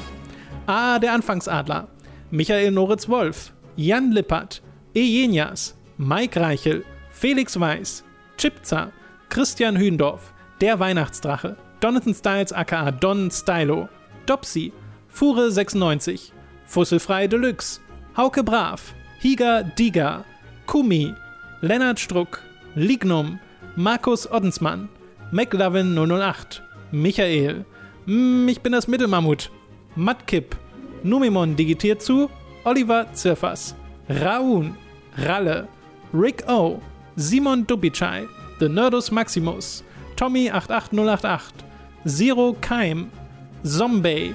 Und Tss. Die Schlussschlange grüßt alle Präfixtiere. Ah, oh, ich bin so Vielen fröhlich. Dank ich bin so fröhlich, dass es einen friedlichen, eine friedliche Entwicklung nimmt. ja, es ist wirklich sehr wholesome. Ja. Äh, sehr wholesome, diese Community. Ja, Gut, hast du, hast mich, du das äh, während Pokémon Snap gesehen, dass irgendwann alle nur noch gesst haben wegen Schlussschlange? Ja, ja, ja, im Chat great. meinst du, ja, ja, das war sehr cute. äh, vielen, äh, vielen lieben Dank fürs Zuhören. Das hat sehr viel Spaß gemacht, Robin. Mhm. Und äh, lasst gerne mal Feedback da zum Videopodcast. Oh ja. Äh, das würde uns sehr interessieren. Wie gesagt, wir schauen mal, wie das läuft damit. Das ist ein Experiment. Das machen wir jetzt ein paar Mal und dann schauen wir mal, wie es weitergeht. Aber seht es jetzt nicht erstmal als äh, so ist der Podcast jetzt für immer, sondern das, äh, das müssen wir mal schauen. Ja. Äh, okay, das soll es gewesen sein.